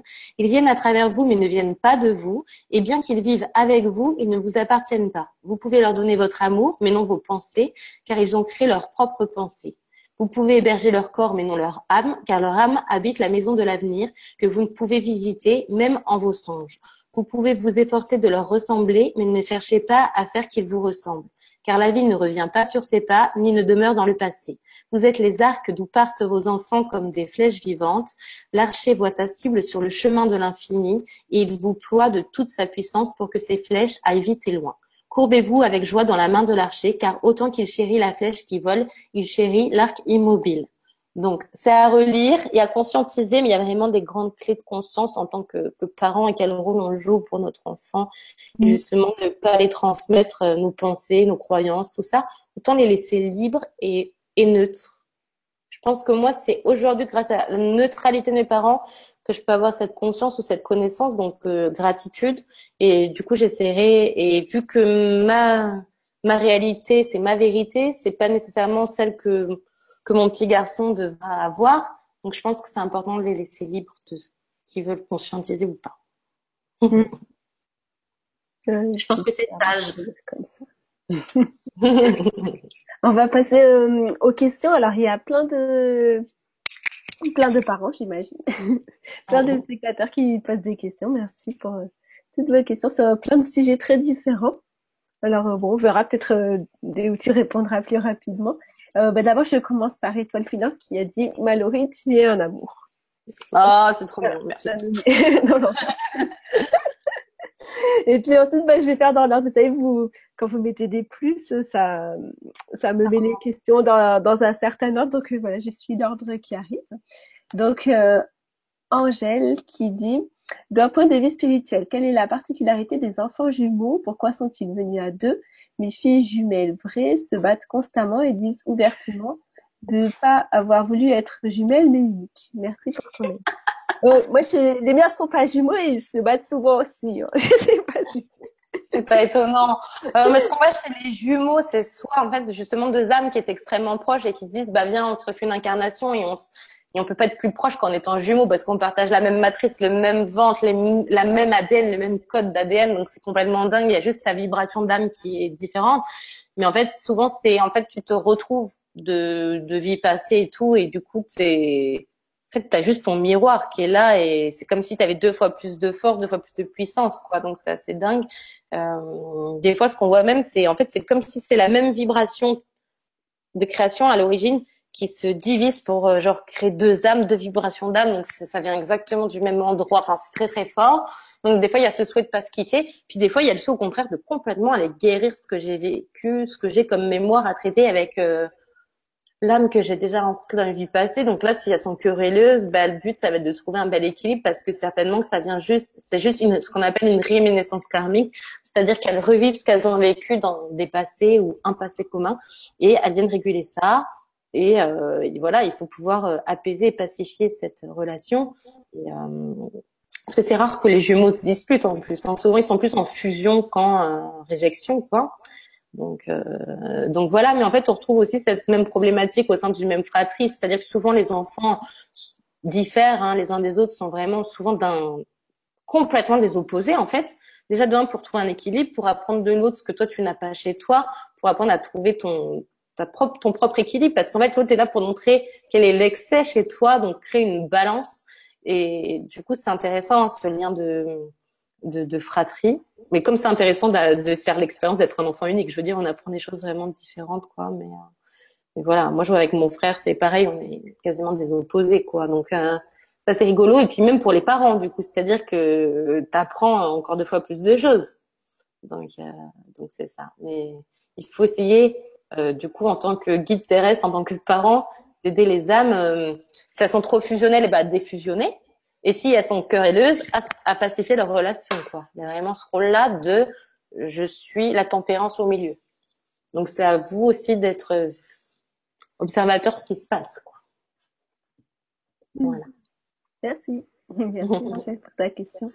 Alors, Anne nous dit, je suis assistante maternelle. Comment aider au mieux les enfants que je garde de 0 à 3 ans, sachant que les parents ne sont pas forcément connectés? Je fais du yoga ludique, écoute de musique zen, chant du homme ou petit massage. Merci pour vos conseils. C'est déjà pas mal. c'est exactement ce que j'allais dire, c'est pas mal. Hein. Moi, je crois pas qu'à la crèche, ils fassent tout ça avec mon petit. Hein. Mais euh, ben, ce que tu peux faire, c'est franchement, comme je dis, la, la base pour moi, c'est vraiment la gestion du plan mental, donc gestion des pensées. Déjà, si on peut juste apprendre aux enfants à être dans la pleine conscience. Ils sont naturellement dans le moment présent, les enfants, mais pas forcément en pleine conscience. Apprendre à être à l'écoute de leur corps, euh, de leurs pensées. Si quelque chose des par exemple, revient, bah, les aider à, à, pareil, pacifier la pensée, la laisser juste passer, regagner le ciel. Si ça revient, comment on travaille dessus. Ensuite, relier l'émotionnel et le mental, parce que les deux sont toujours reliés. C'est-à-dire que c'est une pensée qui vient, bah, souvent il y a l'émotionnel qui est lié. Donc, comment on apaise euh, l'émotion, leur apprendre à, à ne pas euh, à ne pas réagir aussi. Par exemple, parce que ce qu'on voit chez les petits enfants, c'est qu'en fait dès tout petit, on apprend déjà tous les rapports qu'il va y avoir au sein d'une même société. Donc, euh, celui qui dirige, celui qui dirigé, celui qui est soumis, celui qui est rejeté, celui qui est abandonné, celui qui est humilié, parce que tout se joue là pour euh, faire revibrer, remonter les, les blessures de l'âme. Donc, ce qui est important, encore une fois, c'est d'aider les enfants à avoir une belle relation avec leur monde intérieur, donc le mental et l'émotionnel, mais aussi avec le monde extérieur, c'est-à-dire comment on les aide à appréhender le rapport avec l'autre une fois qu'on les a aidés à comprendre le rapport avec soi. Il y a vraiment cette notion-là. Mais euh, et puis le meilleur moyen d'être une super euh, nous, si on peut dire ça comme ça, c'est vraiment d'être dans l'amour et, et aider l'enfant à s'accepter tel qu'il est, à sentir euh, qu'on porte un regard sur lui extrêmement bienveillant et amour. Et déjà ça, c'est énorme. Mm. Voilà. Après, je donne des petits conseils simples et rapides parce que sinon, je peux y passer une heure aussi. Hein. oui, il y a plein de choses. Merci Anne. Alors, et toi Et juste, je peux rajouter un truc, juste parce que je sais que du coup, moi j'ai bien vu, là j'ai mis le petit à la crèche et puis des fois il est aussi chez une nounou quand il est chez son papa. Euh, et tu te dis ah bah merde, euh, justement ces, ces personnes extérieures ils font pas forcément comme moi, ils apprennent pas les mêmes choses, il faut pas faire les mêmes choses, manger les mêmes choses. Par exemple, ils mangent pas bio, ils mangent pas végétarien et tout. En fait, ce qu'il faut dire c'est que c'est vraiment une force que l'enfant euh, découvre cette palette de la vie avec toutes ces différences parce que c'est pas votre façon de faire qui est forcément la meilleure qui soit même si c'est ce que vous croyez faut laisser découvrir tout ce qui est parce qu'après c'est lui qui fait sa petite tambouille et qui prend ce qui va résonner avec ses vibrations en grandissant moi je suis végétarienne je donne à manger végétarien mais j'accepte pleinement que son père lui donne de la viande euh, et, voilà et puis il fait sa propre expérience aussi de toute façon, j'ai vu que même si tu crois faire au mieux, par exemple, je vais lui interdire de manger de la viande, admettons, parce que pour moi, je trouve ça pas sain, admettons. Et bien plus tard, c'est à sûr qu'il aura 18 ans, il dira, euh, il me fera des reproches en mode tu m'as pas laissé manger de viande, en fait j'adore ça et tout. Alors qu'en fait, ça se trouve, c'est lui qui va y aller vers le végétarisme. Je veux dire, euh, faut pas croire que votre façon de voir les choses, c'est euh, une vérité, une évidence. Il faut un panel. Il faut laisser cette ouverture au panel et à la palette. Ça, je trouve que c'est... Ce que j'ai remarqué en, en suivant les dans des adultes, c'est que souvent euh, les gens courent après ce qu'ils n'ont pas eu pendant l'enfance. Exactement. Donc toi, tu vas aller combler ce que toi t'as pas eu. je, me suis toujours dit que, je me suis toujours dit que interdire aux enfants quelque chose, c'est le meilleur moyen pour que après, eh après plus tard. Carrément. Et je pense que faut pas se radicaliser. C'est, c'est, l'important, c'est l'équilibre dans tout, quoi. Vraiment, c'est. Et c'est sûr quand je vois par exemple son père qui lui donne du pain de mie. Euh qui lui donne du sucre, un genre du Nutella, des fois il lui fait même goûter peut-être des sodas pour moi, c'est comme lui donner de la mort au rat. Mais je m'enlève cette idée de la tête et je dis bon bah il fait son expérience et puis euh, je suis en votre bonne sonde quoi. Parce que s'il a choisi ce père là qui lui donne cette nourriture là, c'est qu'il y a une partie de son âme qui est en accord avec ça pour expérimenter. Donc franchement, relativiser, lâcher prise. Hein. Je pense que ça peut vous aider à vous détendre. Merci.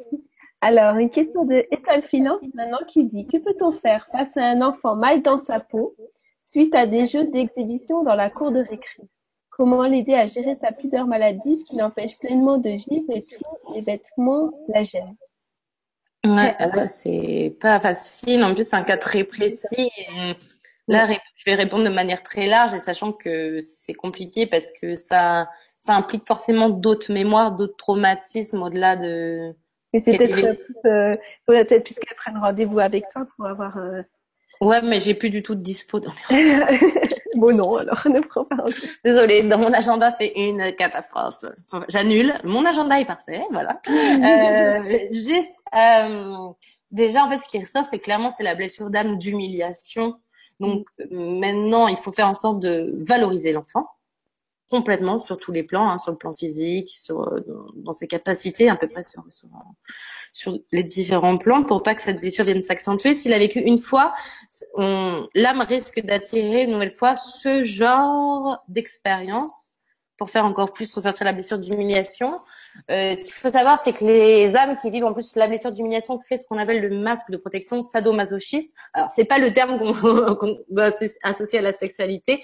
C'est juste que, par exemple, c'est le même cas. Par exemple, quand on dit un enfant euh, devant tout le monde, ah, t'as fait pipi dans ta culotte, euh, ah là là, il est sale. Et eh ben ça, c'est la même chose que genre. Euh, euh, ça, c'est une blessure d'humiliation qu'on vient accentuer. Et du coup, la blessure du sadomasochiste, c'est euh, je me fais mal parce que euh, parce que je suis sale, parce que euh, parce qu'on m'a humiliée en fait, et c'est ce que j'ai retenu dans mes vibrations. Donc après, je me fais du mal. Donc donc voilà, par exemple, c'est ce qui, c'est ce que dit euh, Lise Bourdeau, par exemple, quelqu'un qui a la blessure du masochisme. Souvent, c'est des gens qui sont très gros et qui ont toute petite voiture.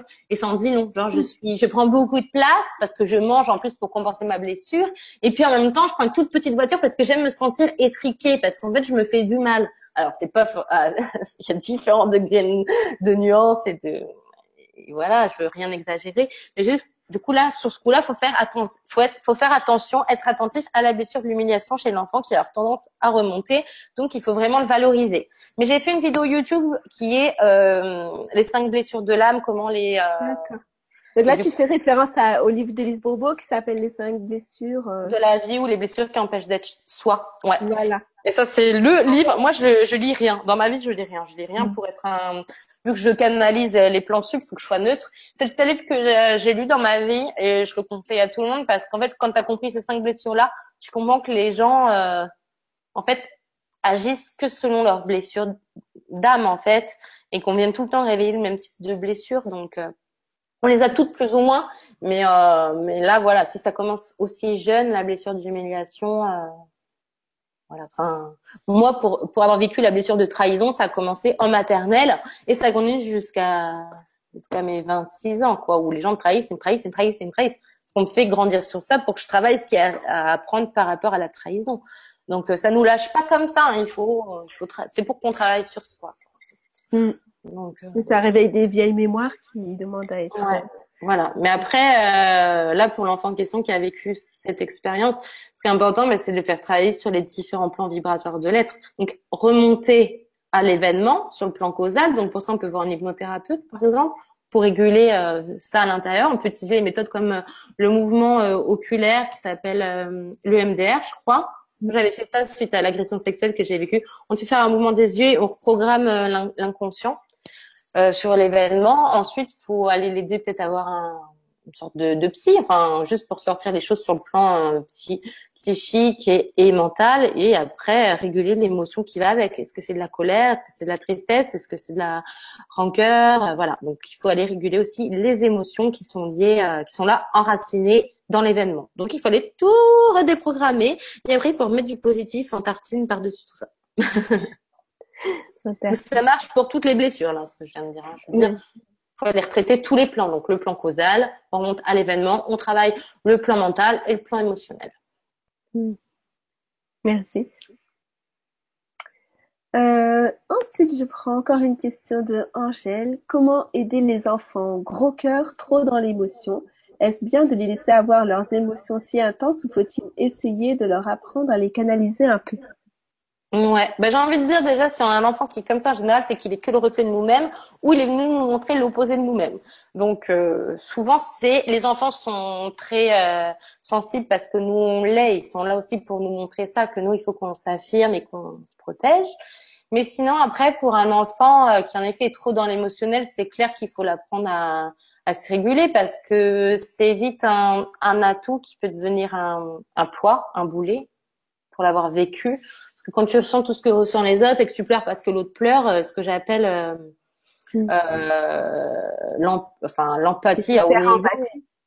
Ouais. Et ben c'est pas bon du tout. Pourquoi? Parce qu'en fait, on dirige tout son propre plan astral, donc on peut pas être régulé après ni sur le plan mental, euh, ni dans son corps, quoi, parce qu'on est relié à tout. Donc on est perpétuel, enfin on est mal en tout temps, quoi. Et en plus, en général, ce qui est drôle, c'est que on est on est facilement relié, par exemple, à la tristesse, mais hum, pas à la joie, quoi. Enfin, en fait, on est en souffrance avec l'autre, comme si en étant en souffrance avec l'autre, on l'aidait. Mais si on a ce comment cette sensibilité de base, c'est là juste pour nous aider à comprendre l'autre, pour ensuite pouvoir l'aider et pas à subir ce que lui subit. Parce que être en empathie, c'est pas partager la souffrance, hein. c'est la décupler au contraire. Parce que même si on, par exemple, va mal parce que quelqu'un va mal, on fait que valider son mal et du coup on renourrit le mal derrière. Donc en fait, ce qui est important, c'est je suis dans la compassion. Donc, il faut apprendre à l'enfant à être dans la, la compassion, la compréhension de l'autre, comprendre ce que l'autre il vit accepter ça et après se dire bon ben c'est ce que vit l'autre c'est pas ce que je vis moi mais par contre je le comprends et pour ça il faut aider l'enfant à, à faire comprendre que l'autre ce n'est pas lui même si on est relié d'une certaine manière aux autres mais c'est juste lui dire, c'est pour que tu comprennes ce que l'autre y traverse, mais il faut pas que tu le ressentes dans toi. Donc là, ce qu'on peut faire, euh, c'est euh, visualiser qu'il y a un tube qui, qui nous unit à l'autre et puis le couper avec amour, en envoyant des bonnes ondes à l'autre, euh, dire à l'enfant, bah vas-y, mets des paillettes magiques autour de lui, soit dans la joie de lui distribuer des, des paillettes. Il y a que en étant dans la joie que tu vas l'aider à aller mieux. Et tout de suite, vu que l'enfant, il est de, il, a, il est forcément content d'aller faire du bien, il sera ça va le mettre dans la joie, ça va le couper de l'empathie, puis en plus, il va les aider, quoi. Donc, euh, se sentir utile, pour lui, c'est trop bien. Après, il faut mm. faire attention de pas faire de votre enfant un sauveur, parce que des fois, c'est pareil, ils sont investis d'une mission de sauveur. Mais, non, quoi. En fait, faut, faut juste lui dire, ah, tu peux être un soutien, mais par contre, c'est, c'est pas, euh, c'est pas une mission que t'as, parce qu'après, il y en a, ils ont trop, enfin, ils ont ça sur les épaules. Hein. Je vois, il y a même des enfants, ils ont l'impression qu'ils peuvent sauver leurs parents. Mais ah bah euh, et à un moment, il faut leur dire non? Au départ. Ouais. Mais c'est important de se, se, déconnecter de ça, quoi. Enfin, dire à l'enfant que tu, c'est pas toi qui es là pour sauver l'autre, quoi. C'est juste un médecin qui donne un comprimé euh, énergétique, mais euh, t'es pas là pour euh, pour porter ton, pour porter l'autre ou ton ou tes parents. Quoi. Mm. Merci. Une question de Elamourie. Bonjour Mallory Florence. Les enfants de 0 à 6 mois ont un dragon auprès d'eux. Pourquoi? Qu'en est-il des autres étapes de l'enfant? Ont-ils d'autres êtres à côté d'eux? Autres que leur propre guide À quel âge reçoivent-ils leur guide? Merci. Ah oui. Ah ouais. Tout ça. Intéressant la question. Euh, ce que moi j'ai repéré, c'est qu'en effet, chaque enfant va avoir un guide et c'est décidé depuis la naissance. Mais en fait, le guide reste euh, au loin. En fait, il, il, veille au bon déroulement des choses comme comme l'ange gardien au niveau de l'énergie angélique, quoi, de protection. Euh, le guide n'est pas distant, il veille juste au bon déroulement. Pourquoi? Parce que nous sommes les guides de l'enfant, en fait. Et on a vraiment un apprentissage à faire sur ça pour apprendre sur nous et sur l'enfant. Donc voilà. Et en fait, le guide est plus là en train de d'envoyer des fois l'intuition, à l'enfant, mais surtout en fait de donner des conseils à nous en tant que parents pour qu'on puisse les donner à mmh. l'enfant et ça vient de manière très spontanée, euh, ouais, très intuitive, très innée en fait dès qu'on a l'écoute de soi. Euh, voilà. Après des créatures, euh, ben, il y en a plein en fait. Ça dépend de la vibration que l'enfant a. Il va attirer euh, des êtres qui sont plus en lien avec son, avec sa propre vibration. Des êtres, il y en a des milliers différents. Enfin, je, j'ai l'impression que c'est sans fin, quoi. Autant il y a les grandes catégories, les fées, les sirènes, les machins, mais il y en a plein, plein, plein, plein, plein. Donc voilà, et, euh, et ça c'est vraiment par rapport aux affinités qu'on peut avoir avec certaines créatures, quoi. Euh, le coup du dragon, euh, je vois pas des dragons à chaque enfant. Hein. Ça a pas l'air d'être une. Encore une fois, je crois qu'il faut pas faire des généralités de tout. Il n'y a pas de science exacte en fait. Euh, ce que je sens, c'est qu'il y a tout le temps une énergie bienveillante qui est là pour l'enfant, quoi que ce soit une énergie angélique, euh, une énergie euh, d'un élémental ou quoi. Euh, voilà, le coup de la bonne fée, quoi, au-dessus du berceau, vraiment. Après, j'ai pas, je vois pas nécessairement un dragon associé à chaque enfant, quoi. C'est vrai que, enfin, oui, je, je, vois beaucoup de petits garçons autour de moi qui ont un dragon, mais c'est vrai que c'est pas forcément général, mais il y a peut-être quelque chose dans l'énergie en ce moment par rapport à ça.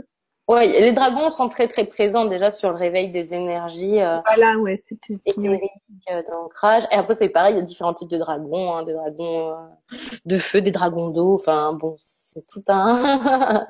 voilà. Et après c'est pas selon l'âge. Il y a une créature qui est avec nous. Hein, ça c'est selon notre propre évolution en fait et nos propres besoins en fait aussi. Ce que je vois c'est a une époque où j'étais archi entourée, et puis il y a des fois où je le suis moins parce que peut-être je me sens je ressens moins le besoin aussi. Euh, enfin, enfin voilà. Et, euh... Puis l'enfant, il a des périodes aussi. ma fille, par exemple, à un moment, elle s'est passionnée pour les fées. Bah, elle envoyait partout. Euh, elle était super connectée. Puis après, elle est passée à autre chose.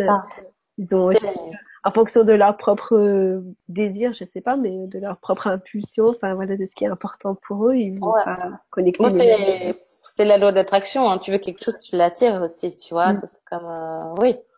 Ah si si, bah, oui, carrément. Je valide. Voilà. Merci. Merci, Lamouri. Euh, une question de l'étoile filante. Comment réagir face à des enfants qui ne tiennent pas en place? On parle souvent d'hyperactivité. À quoi est-ce dû? Comment les aider à gagner en patience, à se poser? Comment nous parents pouvons-nous réussir à gérer cela? Ici, une puce de 4 ans épuisante. Ah ouais, les enfants hyperactifs, il y en a pas mal et encore ça s'est calmé, je trouve. C'était vraiment une autre génération. Ah ouais, ben l'ancrage en fait, déjà ça les aide à toujours revenir dans le moment présent et lui dire qu'est-ce que tu sens là dans ton corps, mais il euh, faut aussi vite qu'eux en fait. Limite, hé, toi, viens là, hop, tu sens quoi dans ton corps, vas-y, pose-toi, hop, toi saute sur, toi-même. Et voilà. Et en fait, euh, souvent, s'ils ont trop plein d'énergie parce que c'est des enfants euh, gouttières ou entonnoirs, c'est-à-dire que d'un coup, ils captent le surplus énergétique qui les entoure et ça vient dans eux. Et en fait, c'est fait en eux parce qu'ils servent de, ils servent de vortex pour après redistribuer l'énergie. Mais le truc, c'est qu'il faut, euh, pareil, les aider à complètement euh, se poser. Et tu peux faire en sorte qu'ils visualisent euh, une tornade, un vortex en eux, et puis que ça aille dans la terre, tu vois, et que ce vortex, il se pose dans la terre au fur et à mesure. Déjà, ça, ça les aide. C'est juste qu'en fait, d'un coup, ils deviennent le vortex d'une énergie de dingue, ils savent pas quoi en faire. Donc, ils, ils sentent au fond d'eux qu'ils doivent la distribuer, mais ils font ça en étant dans l'action, parce que en fait, ça va les relancer tout leur champ éthérique. Et du coup, qui dit champ éthérique en folie, dit corps physique en folie, quoi. Ma fille était comme ça, ouais, c'était une pile électrique. Ouais. Puis dès qu'il y avait euh, une énergie particulière qui arrivait, alors là, elle était capable de sauter au plafond. Ouais, bah ouais. Et ça, c'est vrai qu'il y en a, il y en a beaucoup. Et du coup, en fait, ils sont tellement dans l'énergie éthérique et éthérée qu'il y a que l'ancrage qui les aide parce que le fait d'avoir un socle solide, ça les aide à libérer l'énergie dans la terre. Et en fait, du fait qu'ils soient excités par cette énergie vitale, et ben en fait, ils ont vachement du mal à remonter à leurs autres chakras pour aller se connecter au plan mental et au plan émotionnel parce qu'ils sont durs d'accès, parce qu'en fait, ils sont complètement parasités par le surplus d'énergie. Donc, vous pouvez leur faire visualiser aussi qu'ils enlèvent l'énergie en trop, que ça part dans la terre, et, voilà. Mais vraiment, l'esprit de la gouttière, comme je dis, ah bah tiens, comme il y a, quand il y a trop de pluie qui tombe dans la gouttière, eh ben, on envoie dans la, dans la terre, quoi. Mmh. vraiment il faut les aider. À... Puis après, il faut les aider dans la visualisation, quoi. Genre, c'est une, une rivière un peu agitée, tu te calmes. Il y a tout ça. Quoi. Mmh. On peut visualiser qu'on les met dans un petit cocon aussi dans lequel l'énergie se balance, ça pèse, quoi. Après, ils sont là pour ça aussi. On fait d'eux des êtres dynamiques parce que après, ça va être associé à leur mission de vie, certainement, qui va être d'être dans la création euh, et l'action. On peut pas avoir que des. pas pour rien qu'ils ont autant d'énergie. Ah ouais, c'est pour que ce soit des êtres qui soient dans l'action, mais qui s'apprennent aussi à réguler ça, puisque tout doit être tempéré, quoi. Mm. Mm-hmm. Merci. Encore une question d'étoile filante. Comment peut-on contrer les effets néfastes des vaccins obligatoires qui leur sont injectés? Y a-t-il des choses à faire avant ou après? Ah, le vaccin. Les fameux débats, je vais finir en prison. Euh, le vaccin, eh ben moi c'est pareil, je me suis retrouvée confrontée à ça déjà parce que leur père est fils de médecin, donc il faut faire vacciner les enfants. Donc là, tu rentres pas dans un débat de dingue. Moi déjà, je J'en vois beaucoup de lumière dans le corps de, du petit avant d'aller lui faire faire un vaccin, comme si en fait il y avait tellement de lumière que ça pouvait pas absorber quelque chose de négatif. Et je visualise que ça s'écoule et que ça s'en va. Après, je sais que beaucoup de personnes utilisent le cataplasme à l'argile. On va mettre de l'argile, l'argile là où il y a eu euh, le vaccin de fait. Et beaucoup disent que ça revient dans l'argile et tu nettoies. Après, euh, moi, je pars du principe que la prière et de faire monter le corps euh, de l'enfant en vibration avec beaucoup, beaucoup de lumière, euh, ça annule en partie le vaccin. Et moi, je fais comme si ça n'existait pas. Quand le mec, il vaccine, enfin le médecin, j'analyse qu'en fait, il y a juste rien dans ce produit et que, en fait, c'est une piqûre où il y a rien. Parce que comme ça, je valide pas, je valide pas le vaccin sur ce plan-là. Et après, je mets autre chose dans le corps du petit et je vois que la, le résultat, il est il est vachement amoindri du vaccin, quoi. Je l'annule, en fait, tout simplement, et je demande, en fait, par l'intention et la visualisation que euh, reste dans de l'enfant ce qui est juste pour lui, que tout le reste soit écoulé et transformé en lumière, tout simplement. Mais bon, après, euh... il y a des parents qui luttent et qui arrivent à ne pas faire vacciner leurs enfants. Hein. Mais après, euh, je suis pas une pro euh, dans le domaine. Je sais qu'il y a des gens qui écrivent des articles bien sur ça et qui proposent d'autres alternatives. Moi, j'en ai pas beaucoup. Après, ça devient un combat. Alors, il y a une, il y a une charte que j'ai partagée sur mon site, euh, justement, qui propose un peu ce que tu as dit, en fait, hein, de, de, de rendre le vaccin positif, mm. d'annuler les effets négatifs. Ouais il y a voilà, une prière qu'on peut suivre. Moi, je me suis beaucoup posé ces questions pour la première, puis euh, le deuxième, il a eu besoin de tous les vaccins de la Terre, donc euh, voilà. j'ai passé à notre combat. mais vous savez aussi, ce qu'ils nous font apprendre, c'est, c'est le lâcher prise. Voilà, des fois aussi, on met euh, beaucoup, beaucoup de, ah ouais. d'énergie et d'attention dans une chose, et parce que voilà, parce qu'on n'a rien de plus grave autour de nous à ce moment-là. Et avec le recul, on se dit, ah ben, on a eu de chance de rien avoir de plus grave à ce moment-là. Je pense que ce qu'il faut pas oublier, oublier c'est que c'est vrai que des fois il y a eu des effets. C'est vrai que des fois il y a des enfants aussi qui ont une intolérance et qui a des effets très très négatifs. Ouais, mais ça c'est pareil. C'est que les parents qui font ça, ils sont là pour aider à réveiller ça, pour que après on aille vers des nouvelles médecines naturelles. C'est que je veux dire qu'en fait on vient réveiller chez vous dans votre vie euh, ce pourquoi, enfin ce pour vous réveiller dans votre propre mission de vie en fait. C'est ça. C'est tout est d'utilité publique, j'ai envie de dire. C'est ce qu'on vit. mais euh, mais voilà, mais encore une fois, je sais que quand on a une vision un peu spirituelle, je sais pas comment appeler ça, euh, des choses, on se dit, on a à se dire ah ben ça c'est, on se dit souvent ah ben ça c'est pas bien, ça c'est pas bien, ça c'est pas bien, il faut qu'on arrête. Voilà, mais il y a un moment où on est obligé d'être dans le lâcher prise. Quoi, faut jamais oublier ça. C'est il n'y a pas de bien ou de pas bien, c'est juste une question de polarité. On essaie de toujours faire au mieux et de grandir en conscience avec chaque chose, mais il faut pas non plus prendre le chou, quoi, vraiment. Et plus tu dis que c'est de la merde ce qu'il y a dans le vaccin, plus tu vas dire de la merde que c'est. Donc euh, ça va pas. Ça c'est comme les gens quand veulent arrêter de fumer et que tu leur dis en effet c'est pas bon pour ton corps physique, donc pour ton corps éthérique. Par contre, si tu dois aller fumer, culpabilise pas de fumer et soit dans la joie de fumer parce que sur le plan émotionnel, bah, autant de nourrir positivement. Bah, si en plus tu fumes, c'est pas bon pour ton corps physique et éthérique, et qu'en plus tu fumes en étant dans le négatif, bah, même ton corps astral, il n'en profite pas. Donc autant essayer de mettre du positif même dans le négatif. Quoi. Il y a un moment, faut pas valider tout le négatif du négatif. Hmm. Merci. Alors, euh, une question de Angèle encore qui dit comment expliquer la mort à nos enfants? Nous leur avons expliqué de façon à ne pas leur faire peur, mais dès que ma fille de 7 ans rencontre une difficulté, elle dit maintenant j'aimerais bien être morte. Pourquoi tu ne me tues pas si tu m'aimes? Merci. ah oui. Mais ça, c'est qu'à force d'expliquer que c'est pas grave, bah, finalement, tu dis pas oui, mais qu'est-ce qu'on peut dire terre alors si c'est si tellement bien et mais c'est dingue, hein, parce que moi aussi, je vois dans le livre, j'ai mis un petit texte pour expliquer la mort aux enfants. Mais tout, et tous, ils disent du coup, oh, ça a l'air trop bien, en fait, de mourir. Non, mais ce qu'il faut leur expliquer, c'est que, euh, c'est qu'en effet, c'est pas grave de mourir, puisqu'en fait, tu vas dans un autre décor, une autre réalité, euh, dans un autre film. Mais que par contre, euh, quand tu es là, euh, c'est bien aussi et que ça a son utilité qu'ici tu peux faire plein de belles choses que tu fais pas ailleurs et qu'en fait il faut profiter de chaque endroit et de chaque espace et qu'un temps pour chaque chose quoi. Ouais. Ah, mais euh... moi c'est marrant. Du coup, on dirait qu'ils ont envie de mourir. Dire, oh, c'est pas grave. Bon bah, hein. euh, bah oui, comme ils se souviennent en plus de où ils étaient avant, bah voilà. tu mais qu'est-ce que je Mais je leur dis voilà, comme toi, il y, a plein de choses qu'on peut vivre que sur Terre et. Bah ouais, ouais, ouais, non. Mais c'est clair. parce que vous avez voulu venir.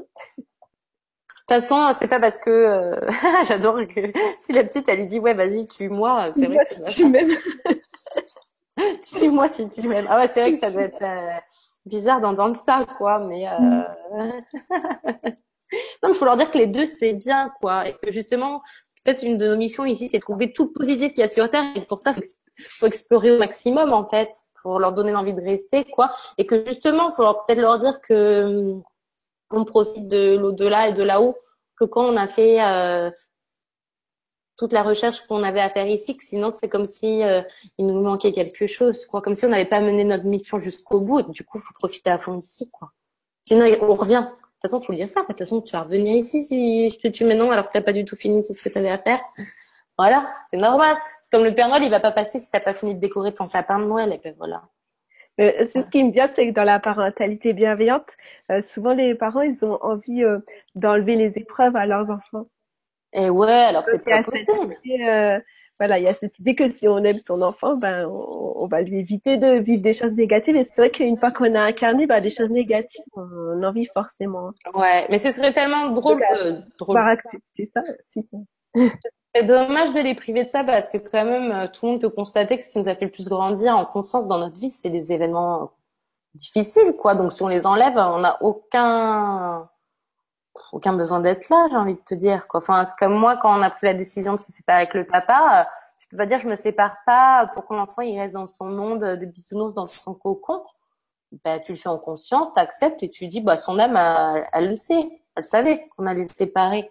Et du coup voilà, on prend ce choix et qu'est-ce qu'on va l'aider à apprendre de cette séparation par exemple? Qu'est-ce que euh, par contre c'est vrai il faut être vigilant à la blessure que ça peut réveiller chez l'enfant. C'est là qu'il est important d'avoir le bon rôle de guide et de thérapeute. Pourquoi on s'est séparés Qu'est-ce que ça a pu créer chez toi? Tu te sens comme si, mais tu devrais plutôt te sentir comme ça. Enfin, vraiment, après, enfin voilà, mais on apprend de tout. On peut pas éviter le négatif à nos enfants, aussi connectés qu'on soit. De toute façon, c'est euh, c'est comme ça. Et c'est pas du négatif. Hein. Nous, on le vit comme du négatif parce que ça résonne comme ça. Mais alors, en fait, c'est vraiment du positif. Mm. Alors, une question de Eddie Lacal. Bonjour Mallory et bonjour à tous. Voici ma question. Ma fille de 4 ans se réveille toujours la nuit vers 1h, parfois 3h du matin. As-tu un conseil à me donner? Merci. Ah bah ouais, mais ça dépend, j'ai envie de te dire, de la raison pour laquelle elle se réveille, quoi. C'est ça. Parce que le conseil, on peut en donner plein.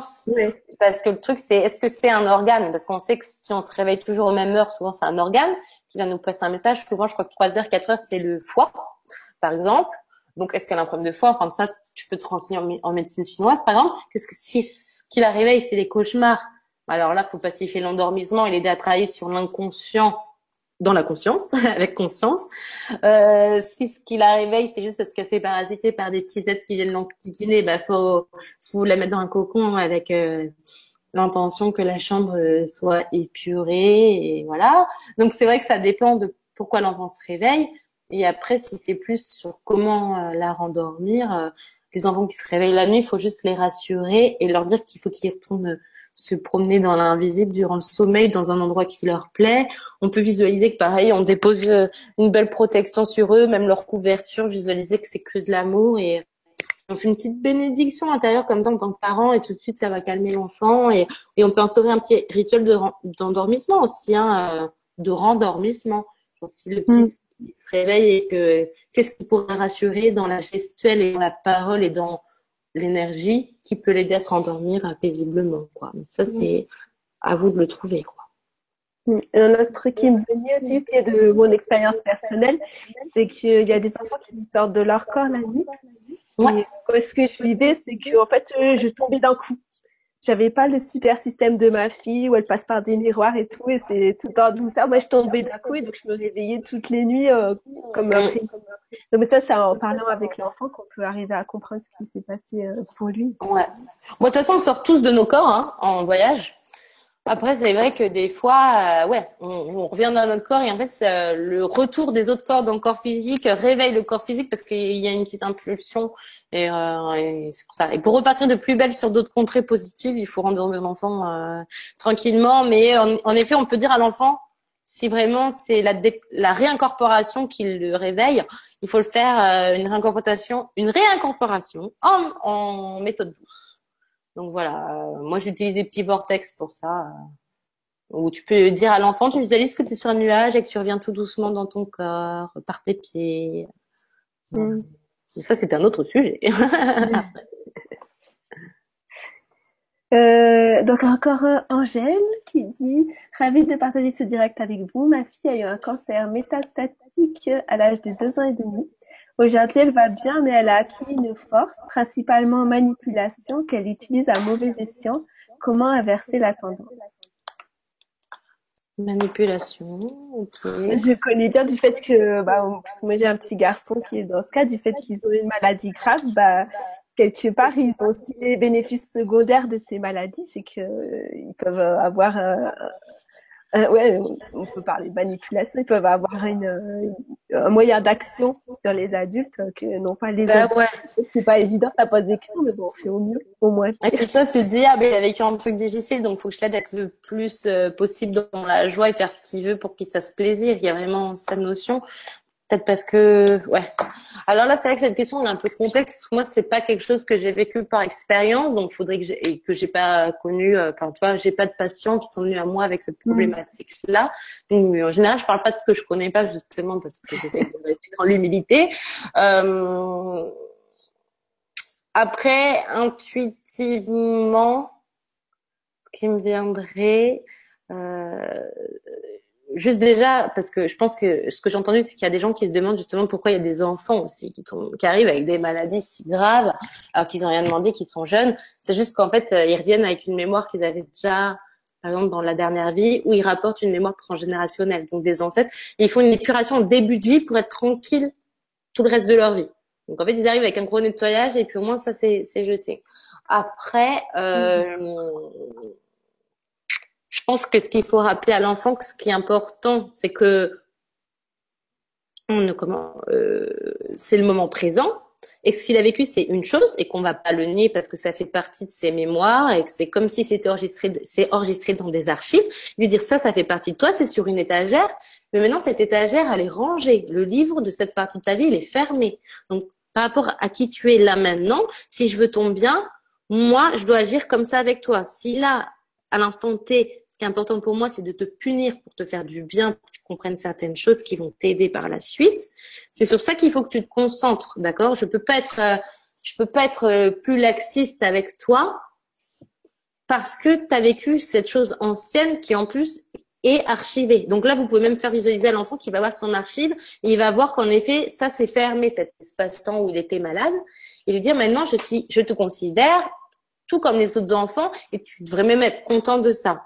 Après, si en effet il manipule volontairement le parent et que c'est dur pour vous d'avoir du discernement sur cette manipulation et qu'après il y a une forme de culpabilité qui s'installe, c'est sur cette culpabilité là qu'il va falloir euh, qu'il va falloir qu'il va falloir travailler parce que des fois ce que ça renferme ce cercle cette spirale euh, c'est que euh, souvent c'est la maman en plus je suis la maman c'est moi qui ai porté l'enfant, presque c'est moi qui l'ai créé, et du coup c'est moi qui l'ai rendu malade. C'est dingue, hein, parce que ce que je vois, c'est même quand il y a des enfants handicapés, c'est tout le temps la maman qui porte cette culpabilité, et même des fois le papa qui rejette la culpabilité sur la maman. T'as vu, c'est parce comme si tu le portes, c'est toi qui as la plus grosse responsabilité. Et je pense qu'en fait c'est tout un travail de déculpabilisation qui se cache derrière cette machination, cette manipulation. Quoi. Vraiment, il y a il y a cette idée-là. Et, euh, et, je pense que l'enfant a un plan de vibration qu'on ne, qu'on ne voit pas, euh, capte que sa mère culpabilise. Il se dit, eh ben du coup, je t'en abusé parce qu'en fait, elle fait que rattraper, racheter sa faute. Et du coup, c'est toute cette problématique-là qu'il va falloir euh, régler. Et en fait, c'est juste l'histoire du pardon envers soi. Et là, ce que je ressens, c'est que le mot pardon, ça fait une vibration dingue. Parce qu'en fait, il y a vraiment, je pense que la personne qui a posé la question, elle a une partie d'elle intérieurement qui, qui pleure et qui s'en va, qu'en fait, juste elle dit, je me dis pardon, il y a une délivrance qui est là et qui est énorme. Et du coup, l'enfant va plus manipuler. Parce que tout est une question de loi d'attraction et de résonance. Tout ce qu'il peut faire, et c'est qu'il y a forcément une forme de culpabilité. Voilà. Mm. Donc, merci pour cette question qui vient de m'apprendre plein de choses de manière intuitive. merci beaucoup pour ta réponse, Marie. on fait du channeling en direct maintenant. Allez hop. Allez, c'est parti. Alors, je vais changer un petit peu de. de... J'ai soif, moi, avec tout ça. T'as de boire? Je crois pas. Tu sais, je suis pas chez moi. J'ai... bon, ben, comme euh, ton amie t'écoute, elle va. eh ben, elle a dû partir chercher son petit garçon, justement. Ah, voilà, d'accord. de toute façon, oh, je pense qu'on n'arrivera pas à répondre aux questions de tout le monde parce qu'il est déjà euh, 4 heures moins le quart. Oh, bah, encore peut-être, tu nous diras une ou deux. Alors, il y a Vanessa qui demande. Euh, je... Ah bah non, pardon. Elle dit juste qu'elle est contente d'entendre la réponse à sa question, mais euh, du coup, je sais... ça c'est ça sa question. Voilà. Bonjour à vous deux. Euh, non, non, pour poser une question. Mallory, que penses-tu du système éducatif public actuel? Un bon, en a parlé un petit peu. Ah Quelle est une école de 4 à 12 ans la plus utile pour les enfants? Merci. On a parlé un bah, petit peu tout à l'heure. Ouais, c'est vrai que j'en ai parlé. Euh, peut-être qu'ils ont raté le début, tu sais, de la, de la conf. Moi, ce que j'en pense, c'est que, comme je le disais, hein, l'éducation nationale est plus du tout adaptée euh, à nos besoins actuels. Euh, enfin, franchement, par exemple, faire apprendre l'histoire à des enfants, alors que moi, je trouve que ce qui est le plus important, c'est le moment présent. Par exemple, il y a un décalage qui est énorme. Euh, leur faire faire je sais pas moi des cours de, de, de mathématiques alors qu'ils savent même pas gérer ce qui est en eux genre l'émotionnel et le mental je vois un décalage qui est complètement complètement euh, absurde. Après euh, c'est bien qu'on nous donne les tools enfin les outils euh, pour nous débrouiller dans la vie mais c'est pareil. Je trouve qu'il y a aucune rationalité Ouais, pareil, tu apprends les mathématiques. Par contre, à côté de ça, tu n'arrives même pas à calculer euh, tes propres impôts. Euh, tu sais pas faire ta couture, tu sais pas te faire à manger. Mais rien qu'un cours de comment tu cuisines et que tu manges équilibré, ça, ça devrait être, euh, ça devrait être normal. En fait, la question aujourd'hui me pose, c'est quelle matière est réellement utile pour faire de toi un adulte accompli? Qui peut se réaliser. Et là, franchement, je je, je, m'y retrouve pas. Hein. Moi, je me suis jamais retrouvée dans l'école. Hein. J'étais une super bonne élève, mais alors, j'y voyais vraiment aucun intérêt. Mon but, c'était de travailler très vite pour que la maîtresse elle me dise c'est bon, tu peux aller dans la salle de jeu. Et, euh, et en plus, je me dis merde, en plus, on me propose de jouer. Alors moi, j'ai envie de faire des trucs vraiment intéressants et genre, on travailler, tu vas jouer. Euh, non, là, c'est quand qu'il y a des trucs intéressants. Quand je me posais la question, on nous apprend pas en fait ce qui, ce qui, ouais, ce qui nous aide à juste être bien et parce que, en fait, on veut nous aider à devenir, bon, déjà des robots. Hein, on a tous, on a tous le même apprentissage. Ils s'occupent pas de nos propres sensibilités, ce vers quoi on veut tendre. Donc, je trouve que c'est bien de toucher à tout pour voir ce qui nous plaît, ce qui va résonner en nous.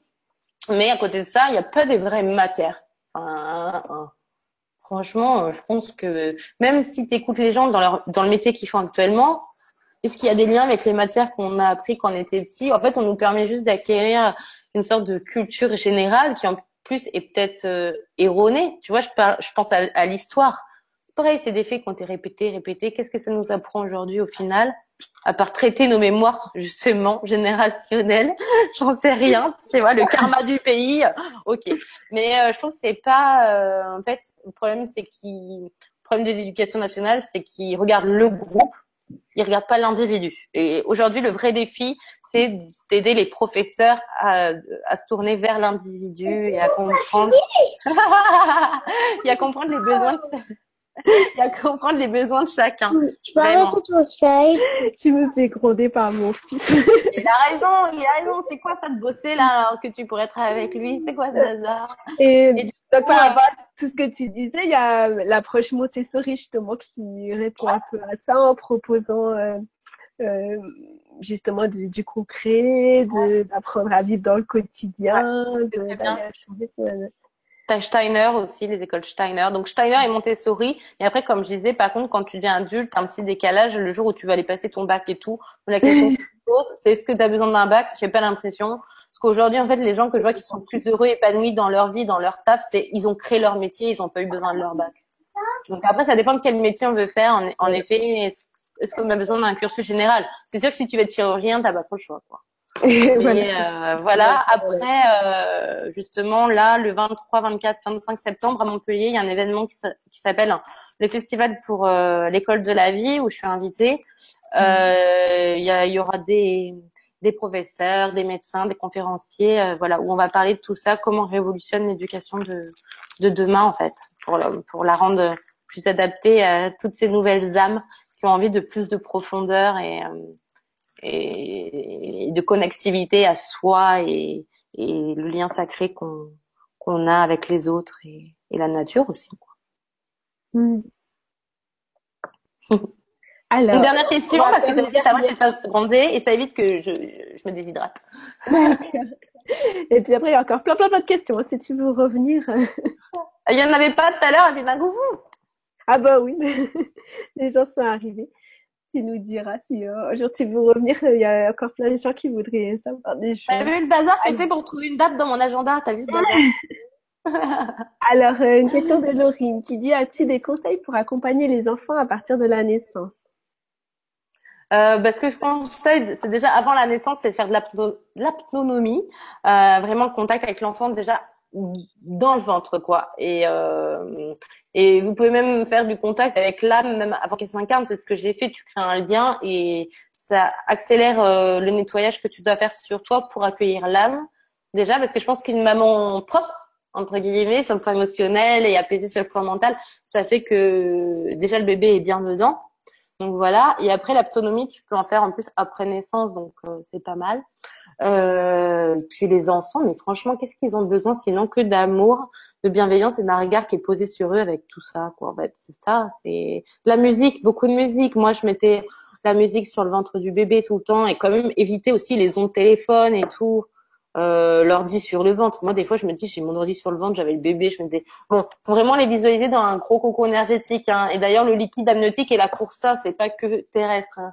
Il protège des ondes et tout et tout, mais euh, mais voilà, en fait, il n'y a pas de conseil. Je crois que c'est vraiment, c'est inné, c'est là, nous, on sait comment prendre soin de l'autre. Et si on s'écoute, en fait, c'est une question d'écoute intérieure. On sait quoi faire, qu'est-ce qui est juste pour euh, pour l'enfant qu'on accueille. Parce que ce qui est juste pour un n'est pas juste pour l'autre. C'est et même entre deux enfants je pense qu'on voit la différence dans ce qu'on inculte comment on fait. C'est parce qu'il faut s'écouter soi. Et justement peut-être ne pas aller lire plein de livres comme être une bonne maman et tout et tout. Parce que l'âme elle vient c'est clair l'âme vient avec ses petites blessures donc euh, souvent il faut il faut s'adapter en fait à l'enfant donc je pense qu'en fait, la, réponse que j'ai, c'est lâche prise, écoute-toi et fais ce qui, ce qui te paraît bien. Mais la musique, c'est clair que c'est bien parce que ce que je vois, c'est que la musique qui est belle, ça euh, décristallise ce qui nous sépare. En fait, la séparation qui a ici et l'au-delà. Donc, dès qu'on met de la musique, et ben l'âme, elle se reconnecte à des hautes fréquences et de suite, elle est apaisée, tu vois. Et euh, moi, au bébé, je mettais Jean-Sébastien Bach et du Vivaldi dans le ventre.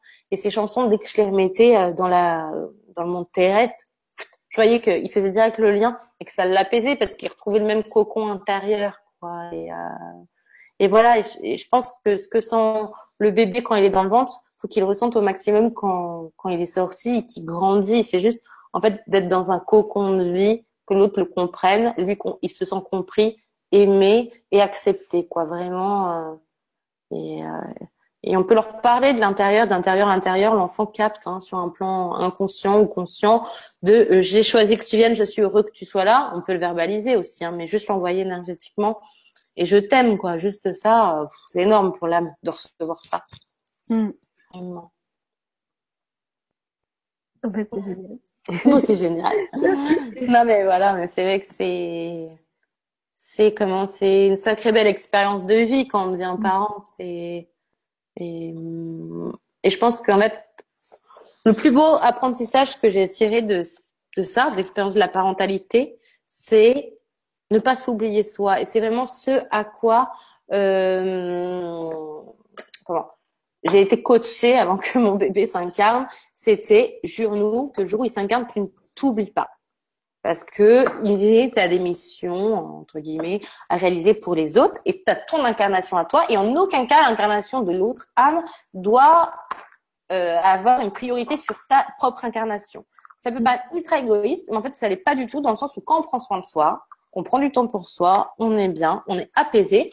Donc forcément notre rapport à l'autre est pacifié et on a plus de temps disponible pour l'autre en fait. Même si on en prend plus pour soi, on en a plus pour l'autre parce que l'espace dans lequel on prend ce temps, il est juste beau, vibratoire et lumineux. Faut mieux mm. prendre une heure complètement consciente avec ton enfant et se poser et tout, et avant ça, tu as fait une heure de massage de ton corps physique pour te faire du bien, que dire, ah ben, je passe euh, ben, les deux heures avec mon enfant, puis par contre, je suis pas bien, donc je suis pas pleinement présent parce que mes pensées n'arrivent pas à être là, parce que j'ai mal à mon dos. Donc, je crois que c'est une question de je pense soin de moi pour mieux prendre soin des autres. Et ça, c'est la clé. Il y a trop de moments qui s'oublient et, euh, et, et, qui se dévouent mais la, la dévotion, c'est vraiment euh, la chrétienté qui nous a comment inculqué ça et on culpabilise si on s'occupe pas de l'autre parce qu'on se dit c'est complètement égoïste, je suis une maman, je dois être dévouée. Et après, euh, on s'oublie, on s'oublie, mais c'est pas pour ça que l'âme est mieux, enfin de l'enfant. L'enfant il est pas mieux parce que sa maman s'occupe de lui, il est mieux parce qu'il voit que sa mère est épanouie dans qui elle est, et ce qu'elle résonne, ce qu'elle vibre. Donc je pense c'est vraiment ce qui ce qui importe le plus. Et, peu importe le regard des gens qui disent oh, mais tu pars sans, sans ton enfant là. Euh... Tu vois, c'est comme moi quand je vais passer trois jours en stage avec 20 autres personnes dont je prends soin et on me dit mais ton petit tu le laisses trois jours? Ah bah oui, je le laisse trois jours et je m'occupe de 20 autres bébés, quoi. Tout le monde est des bébés de tout le monde. En fait, sur cette mm. planète, c'est pas parce que c'est un lien de sang et terrestre que, voilà, tu vois. Et, et mon, mon petit garçon, je sens qu'il sent direct ce que je pars faire quand je vais aider les gens. Je sens sa joie et que quand je reviens, je sens sa fierté et je suis complètement disponible pour lui parce que moi, je suis alignée avec ma mission de vie. Donc, en fait, tout est gagnant, tu vois. Mm. voilà, c'est important, ça. Mm. Voilà mes petits messages. voilà. Bon, on a fait le tour. Voilà, quitte là-dessus. En tout cas, euh, merci à tous pour euh, vos questions. On n'aura pas pu euh, répondre à tout le monde, mais bah, c'est pas possible. Hein. Beaucoup d'infos et puis un bon moment passé ensemble. Merci beaucoup, Mallory. Bah, avec plaisir, comme d'hab. Peut-être une, une prochaine fois. Ouais, ouais. Dès que mon emploi du temps cosmique me le permet. voilà. Du coup, euh, comme ça, on pourra répondre à de nouvelles questions et après, on dira encore ce sujet. Ça marche. Merci beaucoup. Au revoir tout le monde. Au revoir.